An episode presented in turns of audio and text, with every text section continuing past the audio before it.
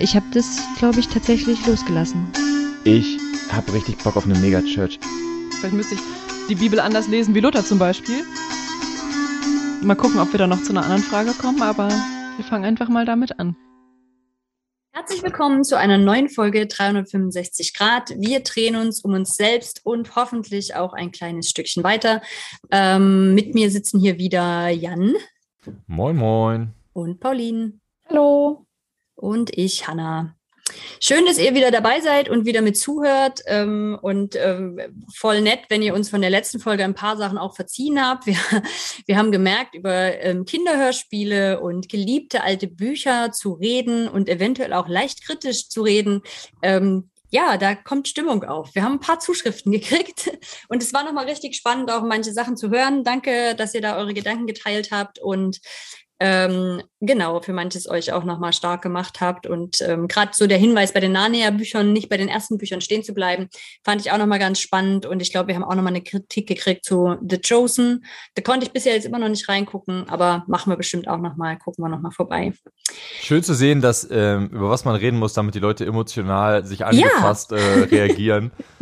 über alles andere ja. Genau. Ich würde behaupten, da haben wir, glaube ich, fast die meisten Reaktionen gekriegt, oder? Auf, von so spontane Reaktionen. Auf jeden Fall die empörtesten.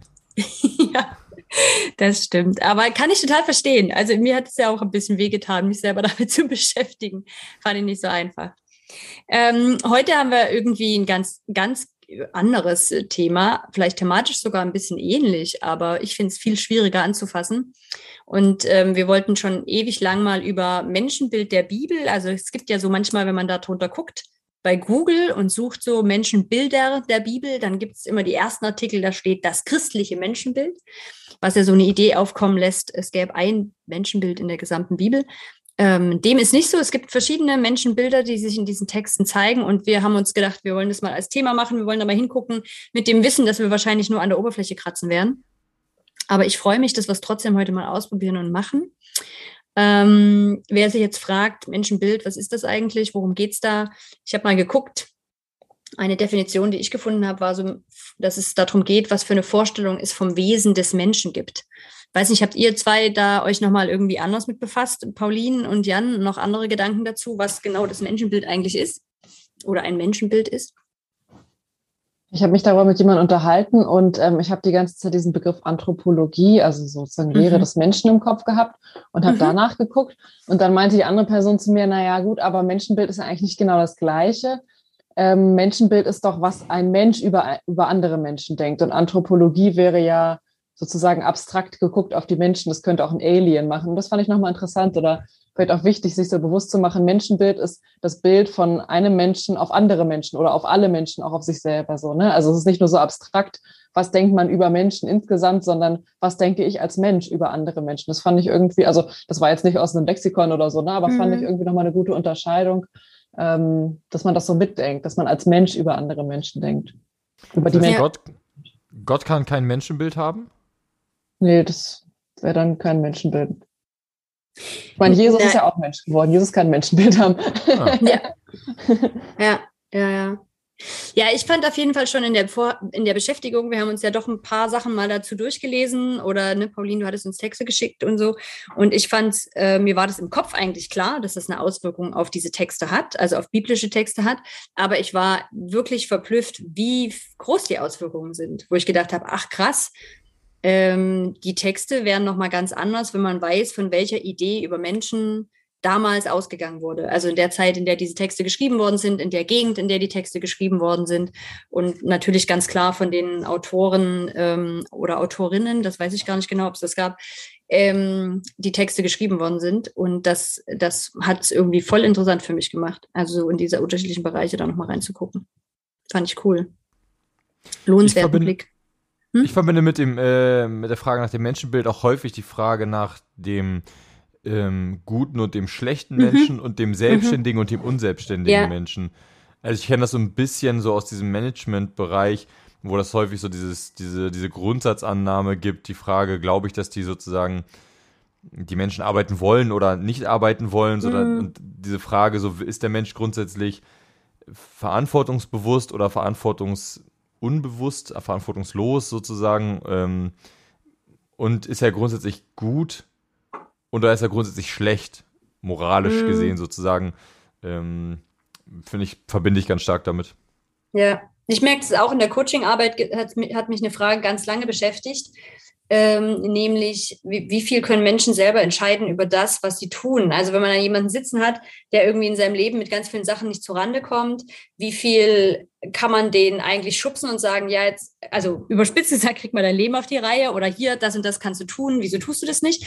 Und wie viel ist man einfach dem ausgeliefert, was man halt mitbekommen hat an Sozialisation und an Persönlichkeit etc. Und das fand ich auch immer super schwer. Also wie viel sind wir selber für die Gestaltung unseres Lebens verantwortlich? Wie viel können wir selber entscheiden und steuern? Und wie viel können wir auch nicht steuern? Und beides macht einen mega Unterschied, wie ich Leuten begegne oder wie ich mit denen arbeite. Finde ich auch immer wieder so eine Grundsatzfrage. Ich würde sagen, das führt jetzt zu weit, aber ich habe zum Beispiel gemerkt, dass mein Menschenbild sich sehr verändert hat in den letzten zwei Jahren und in den letzten na, drei, vier ah, okay. Jahren durch die Art und Weise, wie Menschen sich verhalten haben, sagen wir in der Gesellschaft, jetzt in der breiten Masse, dass dadurch an manchen Stellen so, so manche Grundsätze, die ich vorher, glaube ich, noch mhm. angesetzt hätte, total verändert haben. Ähm, und dass dadurch aber genau, genau eben in dieser Frage, was kann ich den Menschen zumuten und was kann ich nicht zumuten an Eigen-Selbstbestimmung. Mhm. Ähm, ja, stimmt. Spannend, ja. Mhm. ja. Ja, und ich meine, das ist ja schon mal auf jeden Fall auch ein interessanter Punkt mitzukriegen, dass sich das eigene Menschenbild auch verändert und dass sich wahrscheinlich auch das Menschenbild einer Gruppe von Menschen ähm, über einen bestimmten Zeitraum verändert oder auch der Wunsch danach ist, dass sich das verändert. Ich finde, das sieht man, hat man zumindest so an manchen Stellen auch gesehen ähm, in der Bibel, dass da auch der Wunsch danach war, dass sich ein, ein Bild oder Werteverständnis, was da ja ganz eng dann immer mit dranhängt, ähm, sich auch verändert. Genau, das habe ich nochmal irgendwo gelesen, aber da kann ich auch nicht tiefer einsteigen, dass halt auch das Menschenbild ganz eng verknüpft dann gleich ist mit dem Weltbild. Also wie die Welt insgesamt funktioniert und zusammenhängt und ähm, genau, fand ich auch interessant. Wäre auch nochmal ein extra Thema. Ich bin gespannt beim Gespräch darüber, ob es einen großen Unterschied macht, ähm, dass es Gott gibt für das Menschenbild weil sozusagen, der, gerade bei diesen Fragen, die wir jetzt aufgeworfen haben, das sind ja sehr relative Fragen auch. Also verantwortungsbewusst ist ja auch eine Frage im Kontrast mhm. zu, genauso gut und böse sind auch, funktionieren auch sehr stark im Kontrast. Und ähm, ich frage mich, wie, ich bin gespannt, wie, wie weit wir herausfinden, ob, ob das, was sozusagen da ist, eben vor allem deswegen so ist, weil es Gott gibt. Also gar nicht sozusagen beschrieben ist, sondern Gott ist selber auch Motor sozusagen des Menschenbildes. Aber mal schauen, da bin ich gespannt. Ja, spannend. Da kommen mir gleich irgendwie auch ein paar kann, Gedanken. Ich kann direkt ein Zitat dazu bringen. Wenn ja, bring mal. Ähm, und zwar gibt es so einen, einen Psalm, Psalm 8, der, den man dazu so anführen kann oder der da auch angeführt wird, ähm, zum Menschenbild im Alten Testament. Und da lese ich jetzt mal ab Vers 5. Was ist der Mensch, dass du seiner gedenkst? Und des Menschen Kind, dass du dich seiner annimmst? Du hast ihn wenig geringer gemacht als Gott. Mit Ehre und Hoheit hast du ihn gekrönt. Du hast ihn zum Herrscher gesetzt über die Werke deiner Hände. Alles hast du ihm unter die Füße gelegt. Schafe und Rinder sie alle, dazu auch die Tiere des Feldes, die Vögel des Himmels und die Fische im Meer, was da die Pfade der Meere durchzieht. Das ist jetzt bis Vers 9. Also der Mensch ist wenig geringer als Gott und hat von ihm äh, ja, Herrschaft über die ganzen Tiere bekommen, die auf dem Land. Und ich meine, das passt dann auch zu, zur Schöpfungsgeschichte. Die Vögel im Himmel, die Fische im Meer, die Schafe und Rinder auf dem Land und alles andere auch, was auf dem Land ist. So, ähm, also das ist eben genau das mit der Relation, was du sagst, Jan. Ne? Also hier wird jetzt der Mensch bestimmt dann sozusagen, ich meine, es ist ein Lobpsalm, aber trotzdem geht es dann darum, irgendwie, was der Mensch ist, ne? Und dass er zwischen Tieren und Gott im Grunde genommen mhm. steht. Ja, und ich finde, man merkt an der Stelle halt schon, was es für einen Unterschied macht, was man da annimmt. Also ob man eben annimmt, der Mensch ist irgendwie so der Höhepunkt der Schöpfung und steht über all den anderen und ist eigentlich schon fast an Gott dran, oder ob man einfach sagen würde, es könnte ja auch ein Menschenbild sein, zu sagen, ja, das ist alles eine Ebene so, ne? Das sind halt alles äh, Wesen, die auf dieser Welt rumtummeln, ob jetzt Tier oder Mensch, eigentlich vollkommen egal, ist irgendwie gleiche, gleiche Ebene und das macht einen Unterschied wie man den bewertet oder auch damit umgeht. Und ich, ich muss sagen, beim Hören äh, dieser The beim Hören sozusagen dieses Textes merke ich auch, dass ich in zwei Richtungen im Kopf irgendwie gehe. Die eine Richtung ist, der Mensch sozusagen, der da beschrieben wird, ist genauso wie ich ihn sozusagen vor Augen habe, mit all seinen Schwächen, seiner Vielzahl auch. Ich finde, der Mensch als Herr der Schöpfung klingt immer so nach Adam, Eva im Paradies, so, so gärtnermäßig. Zwei Leute sind da irgendwie am Rumwerkeln, sehr konkret, sehr konkrete Pflanzen, sehr konkreter Mensch. Und nicht so die Menschheit grundsätzlich muss halt auf dem mhm. Planeten mhm. mal ein bisschen auf Acht geben. Ähm, und dann kann ich mir, der, die eine Variante ist eben, der Mensch sozusagen ist grundsätzlich halt so, wie er ist. Und der muss mehr, das, der hat ein bisschen mehr Verantwortung, als wir vielleicht wahrnehmen. Und die andere ist aber, der Mensch ist viel krasser. Also dieses, ne, die normale Basis ist halt so Schöpfung und alles cool. Und der Mensch ist halt so ein bisschen überkrass. Der Mensch ist so eine mhm. Überschöpfung. Also eigentlich ein sehr positives Bild. Also ist es sozusagen jetzt eine besondere, also ich merke, bei mir schwankt sowohl, schlägt sowohl die Verantwortungsschiene da aus, sozusagen der Mensch als sehr verantwortungs-, also als mit einer großen Aufgabe belegt, belegtes Wesen, oder halt aber auch der Mensch als ähm, die krasse Krone der, von allem so. Hm. Pauline, sind wir denn da schon, also genau, vielleicht für, für die, die zuhören, nochmal zu unserem Aufbau. Wir hatten, wir haben uns irgendwie vorgenommen, dass jeder sich so einen Teil in der Bibel sucht, wo wir mal genauer hingucken, was da für ein Menschenbild vertreten wird. Und Pauline, du hattest ja gesagt, du hast dir die erste und die zweite Schöpfungserzählung rausgesucht. Da sind wir jetzt ja mit dem Thema eigentlich schon ganz nah dran und ist ja vielleicht auch ganz cool, da zuallererst mal hinzugucken, weil das ja einfach der Anfang vom Alten Testament ist. Ähm, genau, was sind denn da so Gedanken ähm, zu diesen beiden Schöpfungserzählungen? Und unterscheidet sich da das Menschenbild oder ist es vielleicht sogar gleich in beiden Erzählungen? Hm, also ich glaube, du kannst mich da auch gleich ergänzen. Ähm, aber ähm, also vielleicht, weiß nicht, ob alle wissen, dass man von zwei Schöpfungserzählungen redet. Also Genesis 1, da gibt's ja, fängt ja erstmal an, ne? Und Gott sprach und so weiter und Gott sprach das und das war gut. Und dann entstehen so die verschiedenen Sachen, dann entsteht das Licht und dann entstehen ja, Land und Wasser und dann entstehen die verschiedenen Tiere und dann entsteht, also macht Gott am Ende den Menschen. Das ist so der erste Schöpfungsbericht. Und der zweite, oder was man halt so nennt, und der zweite ist dann diese Geschichte, das ist ungefähr ab Genesis 2, ich glaube, es ist 2,4 oder irgendwie sowas komisches. Ähm, dann kommt, ja, und da war dieser Garten, den Gott angelegt hat mit diesen Flüssen, und dann hat er die Erde genommen und den Menschen geformt und Atem reingepustet, dann hat er irgendwie seine Seite da abgetrennt und das war dann der zweite Mensch, weil bei den Tieren war halt keiner dabei für den Menschen. So, ähm, also es sind so ein bisschen zwei Geschichten, die auch verschiedene Reihenfolgen haben, aber das ist ja gar nicht jetzt das Thema, aber darum sagt man zwei Schöpfungsberichte. Mhm. Ne? Also das, und zu dem zweiten gehört dann auch, weil das ist ja das ganze, in dem ganzen Bild mit drin, dass diese beiden, die er da gemacht hat, dass die dann halt die Schlange kennenlernen und dann der Sündenfall. Also, also das ist sozusagen so eine größere Geschichte, Genesis 2 und 3, also 1. Mose 2 und 1. Mose 3. Und ähm, in dem äh, 1. Mose 1, in dem ersten Schöpfungsbericht also, ähm, wo dieses Ganze ist mit Gott sagt, Gott sagt und das war gut, da wird ja dann auch gesagt, der Mensch ist das, was das Ebenbild, sagen wir immer, ne? das mhm. Ebenbild Gottes. Das ist ja in dieser Geschichte. Und dann äh, der, der Mensch sind Mann und Frau. Also die werden auch nicht getrennt behandelt. Da gibt es keine Reihenfolge, wer zuerst gemacht wurde oder so, sondern der Mensch sind Mann und Frau und die sollen herrschen. Ich meine, das kennen wir alle gut. Ich glaube, das ist so auf jeden Fall einer der bekanntesten Stellen der Bibel wahrscheinlich. Ne? Herrschen, die Schöpfung bewahren. Das sagt man ja jetzt heute auch, wenn man über Ökologie in Kirche redet, sagt man auf die Schöpfung bewahren. Das kommt ja daher. Ähm, genau, also das ist einmal so ein Bild oder der, der erste Auftrag und halt sich auch vermehren. So, ne? Ich glaube, das sind die drei, ähm, die Sachen, die dann da so genannt werden im, im ersten Schöpfungsbericht. Und dann ist natürlich auch die Frage, was ist die, äh, die Ebenbildlichkeit? Was ich, hattest du da was rausgeschrieben, Hanna? Na, das, äh, das ist ja nochmal dann später interessant mit dem Blick auf das Neue Testament, aber das erzähle ich später. Mir mhm. war neu mit der Ebenbildlichkeit, dass damit auch die Unsterblichkeit so ein bisschen gemeint ist, also diese Ewigkeitsperspektive ähm, in dieser Gottes-Ebenbildlichkeit, aber auch sowas von der Herrlichkeit. Also im, im, Neuen Testament wird dann viel von der Herrlichkeit Gottes gesprochen und mit dieser Gottes-Ebenbildlichkeit ist der Mensch da halt sehr nah dran an dieser Herrlichkeit. Mhm. Und so habe ich verstanden. Dass man sagt, dass man sich muss sich das vorstellen wie so eine Statue, wenn, wenn ich eine Statue vom, äh, vom, vom na, Kaiser war das damals noch nicht, aber ähm, vom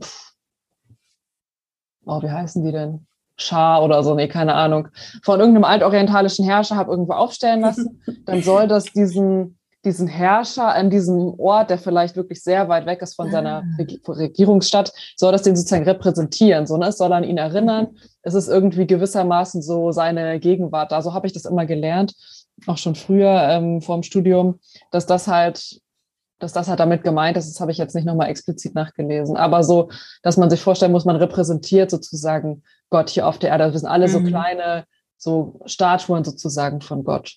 Mhm. Repräsentanten Gottes. Ach, das ist ja das ist interessant. Okay. Mhm. Ja, und die zweite Geschichte, ähm, das ist natürlich äh, sehr bekannt an der Unterschied zwischen Mann und Frau. Ne? Also, dass äh, man dann klassischerweise sagt, es wird erst der Mann geschaffen und dann die Frau. Da gibt es ja dann auch andere Meinungen inzwischen, dass es vielleicht auch sein könnte, dass es ein androgynes Wesen ist, was dann geteilt wird. Das haben vielleicht auch noch nicht alle gehört. könnte man könnte ja auch sein, weil er halt die Seite sozusagen nimmt. Ne? Also, das gefällt mir gut. Äh, das ist auch eine spannende Vorstellung. ein, ein, eine Mann-Frau und dann mhm. wird dann auch aus Mann und Frau. Ähm, und da, da geht's ja dann gleich sozusagen auch in die, in, in, diese Todesnähe, in die Sündhaftigkeit. Also, dass man mhm. halt dann sieht, okay, es gibt Schmerzen, es gibt Arbeit, es gibt Tod. Das kommt dann halt alles in dieser Geschichte, was jetzt in, in einer anderen Geschichte gar nicht erwähnt wurde. Also da ist das viel präsenter. Ja, das habe ich auch so, dass das auch ein, ähm, dass der Mensch da auch leidet eher, ne? Also so und, und die, die Sterblichkeit da halt mit erwähnt wird. Ähm, das ist in der ersten Schöpfungserzählung. Ist es viel, ein viel heileres Bild, so mhm. gefühlt, mhm. ne? Alles mhm. sehr schön in der ersten Schöpfungserzählung. In der zweiten ist es schon ein bisschen herber. So auch, dass der, da müsste ja dann auch schon die Erzählung sein von der Schlange und der Frucht und all diesen Geschichten. Also so im Sinne von auch einem, einem Konflikt. Also dass es da auch, dass die auch in Konflikt gehen können irgendwie mit Gott eigene Entscheidungen treffen können, finde ich, steckt da ja auch nochmal drin in der Erzählung.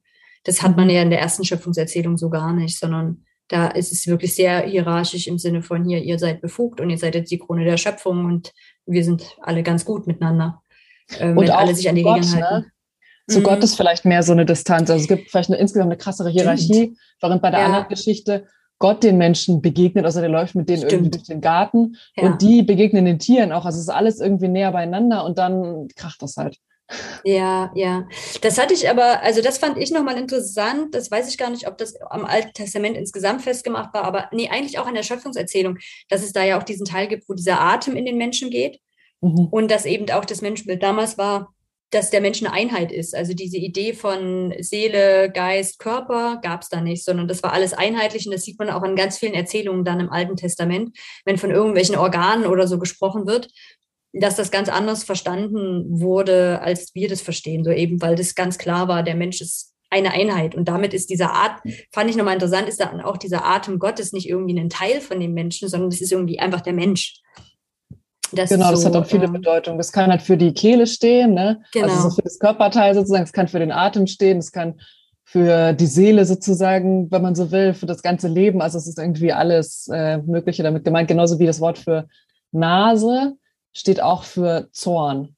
Das ist genau, mhm. das gleiche, halt genau die gleiche mhm. Bedeutung. Also es kann mal Nase, mal Zorn sein oder so, ne? Oder ähm, Du hast die random Verbindung eigentlich so. ja, so weil man so schnaubt oder so stelle ich mir so vor. Wahrscheinlich, ne? Gott ist, große, Gott ist großer Zorn. Äh, ich meine seine große Gott Nase. Gott ist große Nase. Voll das Missverständnis. Gott ist eigentlich nicht zornig im Alten Testament. Gefällt mir gut. Und ähm, was mir auch auffällt, wenn ich dir jetzt zuhöre, ich hatte das mir nochmal aufgeschrieben, das stand in irgendeinem von diesen Texten eben auch drin, dass der Mensch eigentlich die ganze Zeit immer ein Beziehungswesen ist. Also entweder im Sinne zu Beziehung zu Gott oder Beziehung in diesem sozialen ähm, System, in einer sozialen Gemeinschaft. Und das wird ja zumindest in der zweiten Schöpfungserzählung auch schon total klar. Also da ist immer Beziehung zu Gott, das ist Beziehung untereinander zwischen Eva und Adam ähm, und eigentlich auch zu den Tieren ein Beziehungserleben. Ähm, also äh, der Mensch als ein Beziehungswesen, finde ich. Der zweite Mensch wird ja nur geschaffen, weil der erste Mensch genau. jemand braucht, ne? Also braucht, nicht alleine ja. sein kann, so, ne? Mhm. mhm. Die Tiere ja. halt nicht, nicht das Richtige sind. Ja. Ja, voll cool. Ja, ich fand auch das Beispiel gut, das ist so ein Vers, den kenne ich aus der, aus der Abtreibungsdebatte. Aber ich glaube, das ist, ähm, also Psalm 139, 13 ist das. Ähm, du, äh, denn du bildetest meine Nieren so damals. Ich glaube, mhm. das ist mhm. aus dieser Geschichte, wo die Leute dann rausmachen, ja, Gott ähm, hat auf jeden Fall geplant, dass, ähm, das, also er kennt uns schon, wenn wir, wenn wir gezeugt werden und das, also, Mhm. naja, gut. Stimmt, aber das ist, dafür ähm, wird das ganz viel genutzt, du hast recht. Ja, das habe ich direkt Ich als auch. Assoziation Ja. gehabt, Okay. aber Ja, ja, das natürlich nicht, äh, steht natürlich nicht jetzt bei den Autoren vom Alten Testament im Vordergrund. Das ist mir nur so präsent. Und das dann auch mit Nieren zum Beispiel natürlich der ganze Mensch gemacht ist. Es geht nicht darum, dass Mhm. Gott jetzt die Nieren gemacht hat und wir reden jetzt hier in diesem Psalm über die Nieren so, ne? Wird das bei, äh, random Frage, aber wird das in so einer Transplantationsdebatte dann nicht auch mega, müsste da nicht auch das der Vers sein? Wenn die Niere so hervorgehoben wird, darf man. Dass man die nicht weitergeben darf? Ja, dass man dann die Niere, also, naja, random, egal. Egal, wissen Ja, wir nicht. ist, glaube ich, auch manchmal sowas wie bei uns jetzt das Herz oder so, ne? Wo, wo dann das Denken oder so. Ich glaube, ich weiß nicht, ob das immer gleich ist, aber wo dann auch sowas wie das Denken oder so sein kann. Ah, okay. Ja, Ja. Bin ich mir jetzt nicht ganz sicher. Ja, oder Blut ist dann der Sitz des Lebens. Ne? Darum, es gibt ja immer diese ganzen Geschichten mit dem Blut beim Opfern oder auch äh, das Blut von, äh, kein tötet Abel, ne? das Blut von Abel, was dann vergossen ist, das schreit zu Gott, wird dann geschrieben in dieser Geschichte. Mhm. Was ist das Genesis 4 dann? Ähm, also das Blut kann plötzlich reden. so, ne? Es Mhm. schreit zu Gott, Gott hat das Schreien des Blutes. Ähm, also dass halt irgendwie diese Körperteile dann auch für den ganzen Mensch oft stehen oder Verstehen. so Mhm, Bedeutung ja. haben. Ja, spannend. Also ich habe jetzt auf jeden Fall schon mal aus diesen zwei Schöpfungserzählungen dieses rausgenommen, eben dass der Mensch einmal als dieser Höhepunkt der Schöpfung da angesehen wird in dieser Zeit, also als schon irgendwie mehr wert als die Tiere oder zumindest höher als die Tiere und sehr nah an Gott, also diese Gottesähnlichkeit. Ähm, dann diese Beziehungsorientierung, also dass es irgendwie immer irgendwo eine, eine, eine Beziehung gibt. Und dann aber eben auch diesen großen Bruch, finde ich, zwischen erster Schöpfungserzählung und zweiter, dass der Mensch ein, ähm, also dass es da viel mehr Gutes und Schlechtes gibt, will ich mal sagen. Also es gibt den Menschen, der geschaffen ist und den Atem Gottes in sich hat, aber der eben auch ähm, Fehler macht oder falsche Entscheidungen trifft, von Gott da aus dem Garten geworfen wird, Schmerz erlebt, Leid erlebt, sterben kann. Ähm, so diese, diesen Unterschied dazu. Ähm, wir haben vorhin gesagt, Gott hat kein Menschenbild. Ich frage jetzt trotzdem, ändert sich Gottes Menschenbild durch den Sündenfall? Also Ähm. ist der, hat, hat, ist, der, ist der selber, ist der desillusioniert vom Menschen? Jan, die Frage ist eigentlich, die geht nicht, weil ich, ich erzähle ja von einem Menschenbild, was der Autor oder die Autorin hatten, die diese Geschichte erzählt haben. In dem Fall hat Gott kein Menschenbild, weil Gott in auch, also der Autor und die Autorin hatten ein bestimmtes Bild davon, wie Gott ist, in Bezug darauf, was sie dachten, wie Menschen sind. Aber also die Frage lässt sich ja nicht beantworten, weil, also außer wir gehen davon aus, Gott hat diese, diese Geschichten geschrieben und davon andersrum gehen wir gefragt. ja nicht aus. Wenn man das sozusagen, diese Geschichte einfach liest, die, die Figur Gott in dieser Geschichte, ändert die ihren Umgang, ändert die ihr Menschenbild sozusagen durch, diese, durch diesen Betrug im Sündenfall des Menschen an ihr. Also hat die Person vorher, rechnet die schon damit und geht davon aus, naja, so ist er halt und dann passiert's. Oder ist die Person, baut die darauf, die Person so und ist dann so, ach shit, so ist der Mensch und ändert daraufhin ihr Verhalten durch den Sündenfall.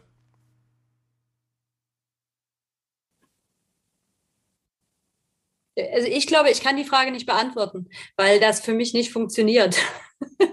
ich kriege das vom Kopf her nicht gedacht. Also ich finde eher spannend, ob vielleicht der Autor oder die Autoren dachten, dass Gott sein Bild über den Menschen ändert.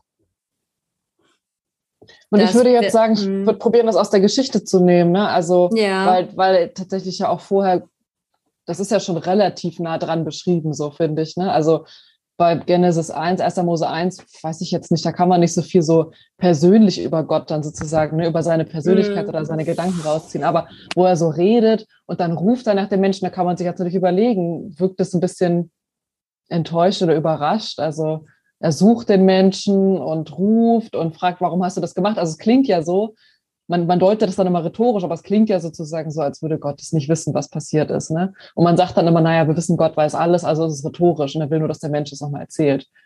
Aber man Ja, könnte es gut. auch anders Ja. sehen. Aber sagen, aber das sind die zwei, die zwei Leserichtungen, die ich da raus, die ich da möglich finde. Die eine ist, also wirklich die Frage, du hast schon recht, ne, ob es eine rhetorische Frage oder nicht, macht viel aus. Wenn es keine rhetorische Frage ist, dann ist er wirklich eben, ne, er dachte, alles gut, er dachte, es war gut, er sah, es war gut und es stellt sich raus, war doch nicht gut.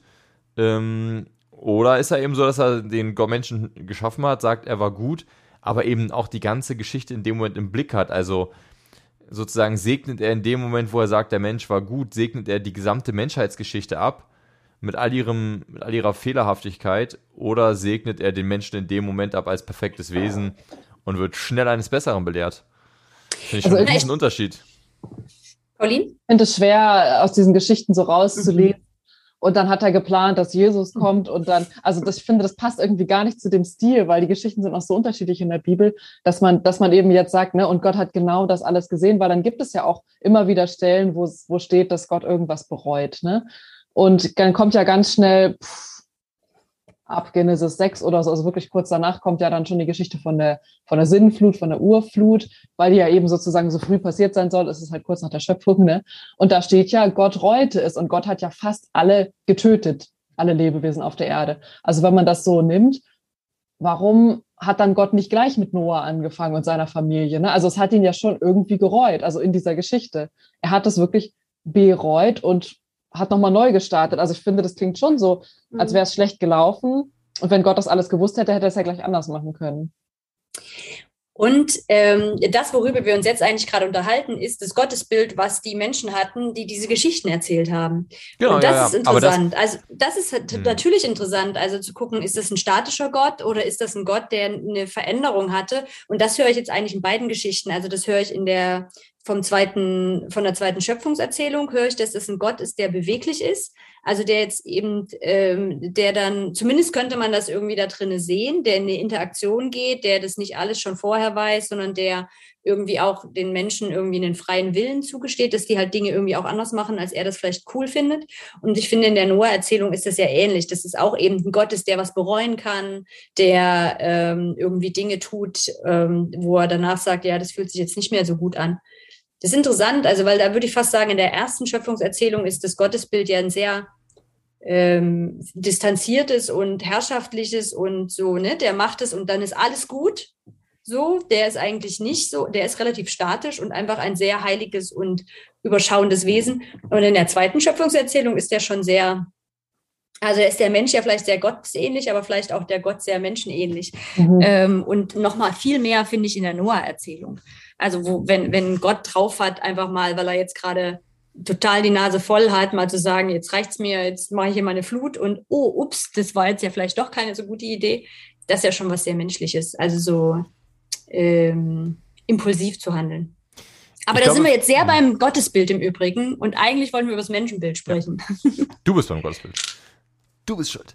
Nee, ähm, du hast es ähm, initiiert, Jan. Du hast nee. nachgefragt, was der Gott wohl denkt. Und, ja, ähm, weil mich, mich gefragt hat, ob sein, also ne, ich persönlich brauche ja diese, diese genaue Differenzierung. Rede ich jetzt über die Autoren dieses Buches als random Buch, als einfach irgendein literarisches Werk oder rede ich über ein Gott in, also was genau sozusagen ist mein Bild auf die Bibel, da brauche ich gar nicht so die Unterscheidung für die Frage, ich habe einfach Buchstaben vor mir, was sagen die sozusagen, ne? Und was sozusagen, wie, was, was dann einem diese Geschichte bedeutet, ob sie eine Fabel ist, ob sie ein, das macht für mich ja persönlich, habe ich da nicht so viel Emotionen in der, in dem, nicht so viel Aktien in der Geschichte.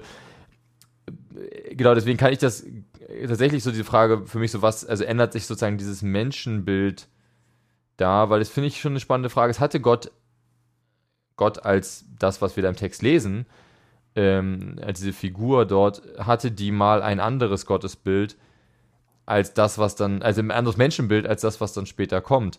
Also, ähm, ich kann also, nachher sprechen. Aber es ist lustig, weil du sagst, es ist eigentlich egal. Es ist halt nicht egal, also wie man da drauf guckt, weil die Frage aus meinem Blick zu sagen, das sind literarische Texte, die jemand geschrieben hat, macht das halt gar keinen Sinn, weil ich mir da bei jeder Geschichte neu davon ausgehe, das haben andere Menschen geschrieben und andere Menschen erzählt. Und damit hatten die auch ein anderes Bild eventuell oder ein ähnliches, weil sie halt vielleicht in einer ähnlichen Gegend aufgewachsen sind oder keine Ahnung so. Also deswegen ist es, glaube ich, wenn wir über Menschenbild reden, das finde ich interessant, ist mir vorher, vorher gar nicht eingefallen, schon relevant, ob man davon ausgeht, dass, ähm, dass es eine einheitliche Gotteserzählung ist im Alten Testament, also die eine stetige Entwicklung dieses einen Gottes beschreibt, oder ob es eben verschiedene Gotteserzählungen sind, die zu einem bestimmten Zeitpunkt ähm, in einer bestimmten, in einem bestimmten Volk sozusagen immer wieder er, ähm, erzählt worden sind. Versteht ihr, was ich meine? ist ein bisschen ja, genau. Ich glaube, ich, ich brauche diese Unterscheidung wirklich nicht so sehr, weil ich in jedem Fall, also ich kann, ich kann ich kann hier 20, also ich will gerade, was ein gutes Beispiel ist. Nimm irgendeinen Comic, was von verschiedenen Leuten geschrieben wird, ne? Also keine Ahnung, wahrscheinlich wird mittlerweile, ich weiß nicht, Asterix und Obelix. Stell dir vor, Asterix und Obelix würde jedes Comic von anderen Autoren geschrieben werden jedes Mal wird ein anderer, es gibt ja so Comics, wo jedes Mal ein anderer Autor hinkommt und dann irgendwie das erzählt. Oder so Serien, wo jedes Mal jemand anderes Regie führt, so ein anderes Autorenteam vielleicht sogar dabei wäre, keine Ahnung. Die erzählen ja trotzdem jedes Mal über den einen, die haben einen Charakter, die wissen, da gibt es ja den Charakter Bob. Und dann nehmen die sich Bob an und machen was aus Bob. Und ob das nun äh, ob der Bob nun wirklich existiert und die am Ende sagen, das ist sozusagen die wirkliche, da gibt es einen wirklichen Bob, der sich entwickelt, oder ob ich verschiedene Geschichten nacheinander habe, wo Leute sich hinsetzen und sozusagen Bob interpretieren, ähm, verstehe ich, warum das für Leute einen riesen Unterschied macht. Ähm, weil sie in dem, aber ich glaube, ich nehme Narrative nicht so, nicht so wortwörtlich, dass es für mich einen großen Unterschied macht. Deswegen verstehe ich deinen Punkt total. Ähm, nur es macht für mich tatsächlich nicht den Unterschied. Also ich verstehe, warum ich glaube aber, ich, nee, es macht auch nicht, also für mich macht es auch einen Unterschied, aber für das Gespräch heute macht es einen Unterschied. Darum geht es mir. Mir geht es gar nicht darum, ob das mir wichtig ist oder nicht wichtig ist oder dir wichtig ist oder nicht wichtig ist.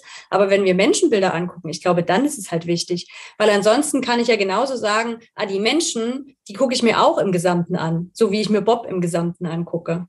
Das machen wir ja gerade nicht, sondern wir sagen gerade, wir gucken uns unterschiedliche Teile in der Bibel an und gehen davon aus, dass tatsächlich die Menschenbilder unterschiedlich waren zu den verschiedenen Zeiten oder in den unterschiedlichen Geschichten vielleicht sogar. Da bin ich total gespannt, wo wir rauskommen, ne? Also, weil ich ja gerade jetzt schon, vielleicht ist das wieder der, der, der, der naive, ich gerade jetzt schon das Gefühl habe, ich habe ja so ein bisschen diesen Auszug aus Ägypten für mich sozusagen mhm. rausgesucht.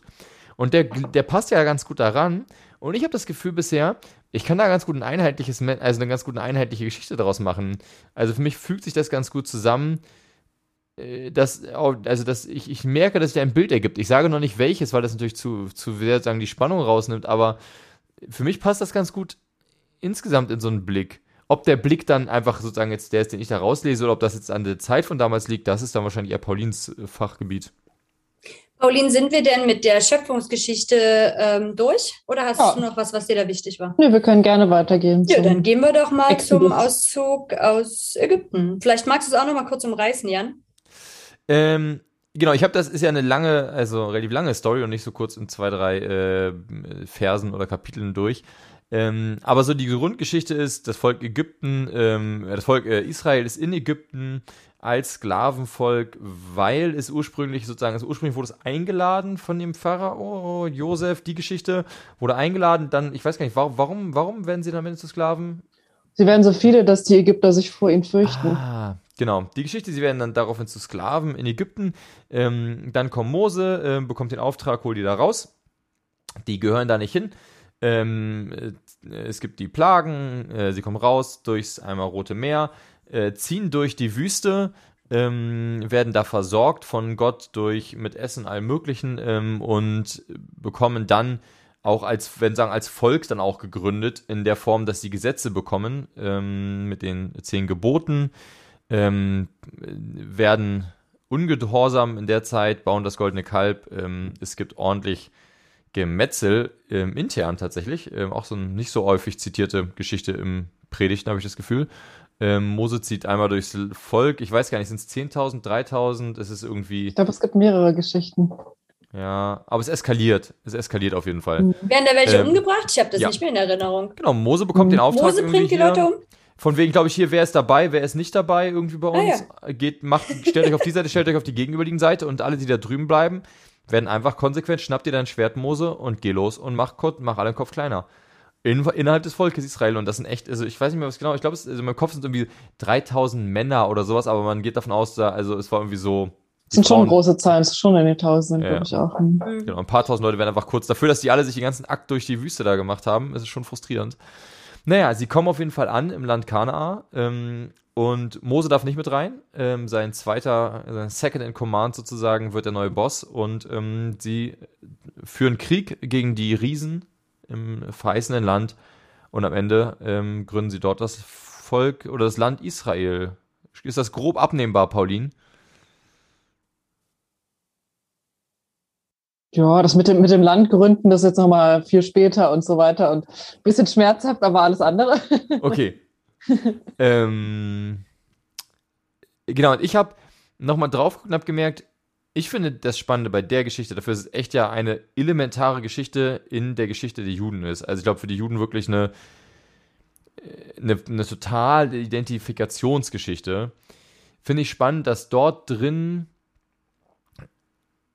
Gott eine gegenüber dem Volk Israel wahnsinnig aktiv auftritt. Also es geht los mit, ähm, das Volk Israel rutscht so ein bisschen rein in diese Sklavengeschichte. Da passiert, das ist irgendwie so passiert halt, ärgerlich. Ähm, und ab dann ist Gott wirklich totaler Protagonist mit Mose an der Seite. Also es wird, ein starker Führer sozusagen ausgewählt, der aber immer, der, der, der nicht per se für sich ein, ein krasser, krasser Führer sozusagen für das Volk ist, sondern der total auf Gottes Anweisung handelt. Der ist ganz klar verlängerte Hand. Der ist das, was sich die Katholiken unterm Papst vorstellen, vielleicht. Ähm, oder manche. Ähm, und äh, der bekommt wirklich den Auftrag, hier macht das so und so und so. Der bekommt ganz klar seine Anweisungen, der gibt die Anweisung auch ganz klar weiter, dann passiert auch ganz klar, was passiert. Das Volk Israel hat ganz klare An bekommt wiederum ganz klare Anweisungen, macht das so, hier bitte Blut an die Pfosten, wenn nicht, zack. Und da gibt es eine klare Kausalzusammenhänge. Hörst du auf die Regeln, dann passiert was, dann passiert, oder wirst du gerettet, dann passiert das Gute, das Gute, machst du die und die Regel nicht, passiert was ganz klar, dann stirbt dein Erstgeborener, keine Ahnung. So, ne? Also es ist schon sehr klar, was da auch passiert. Genauso das äh, später mit Mose, dass auch so Mose sehr klare Anweisungen bekommt und auch klar dafür bestraft wird, wenn er sich nicht an diese klaren Anweisungen hält. Ähm, es gibt ja diese Geschichte, dass er ähm, auf den Stein hauen soll, es kommt Wasser raus, er haut, glaube ich, zweimal drauf oder so. Ist ja irgendwie so grob die Geschichte, ne? Korrigiere mich, Pauline, wenn ich Quatsch erzähle. Ehrlich gesagt bin ich mir nicht ganz sicher, weil es gibt eine Deutung von dieser Geschichte bei Paulus oder jedenfalls im Neuen Testament irgendwo, warum Mose jetzt nicht rein durfte. Und ich weiß nicht mehr genau, was jetzt die Deutung aus dem Neuen Testament war und was im Alten steht. Aber okay. im Neuen steht dann, glaube ich, da hat er halt auf den Stein gehauen, das war Christus oder sowas, keine Ahnung. Also da gibt's, äh, da gibt's, okay. glaube ich, verschiedene Vari Variationen. Aber auf jeden Fall ist das, also gibt es diese klaren Aussagen, ähm, was das Volk machen soll. Dann gibt es diese klare, dann gibt es also mit dem, auch mit dem Berg, wo es, wo er raufgeht, er bekommt wirklich eins zu eins den, den Text gesagt. Also auch bei, bei, vielen anderen Texten würde man ja sagen, ja, die sind irgendwie eingegeben, da könnte man, da wird ja genug diskutiert. Auch intern hier merkt man ja über die Frage so, wie, wie sind die Texte der Bibel entstanden? Aber diese zehn Gebote wird schon sehr klar dort beschrieben, die sind eins zu eins diktiert da ist wirklich, da nimmt wirklich Gott so quasi die Hand von Mose und, und dann wird da gehämmert. Ähm, das goldene Kalb, auch ganz klar, hier, ne, ihr habt Fehler gemacht und da wird, da, da wird nicht groß, äh, also wird, Gott führt sehr klar das Volk, muss man sagen. Das Essen kommt, das Essen kommt, die, die, ist, der Weg wird auch, es wird auch nicht gesagt, ja, grob hier die Himmelsrichtung, sondern folgt der Wolkensäule, folgt der Feuersäule, Wachteln, Manna, nicht aufheben, das kommt jeden Tag neu, das Essen. Vertraut mir, es wird schlecht zum nächsten Tag. Also ich habe das Gefühl, das ist ein, ein Volk an der sehr kurzen Leine. Die ganze Geschichte über. Und daraus nehme ich so ein bisschen mit, ähm, dass an der Stelle, also ein, da spricht schon ein hohes Misstrauen Gottes gegenüber dem Volk raus oder ein großes Schutz, ein großer Schutzwille, aber nicht so wie der, nicht so wie Eltern, wo es dann heißt, so, die müssen ertragen, dass das Kind halt Fehler macht, sondern im Sinne von, okay Leute, wir machen das jetzt hier, aber keine, keine Kompromisse.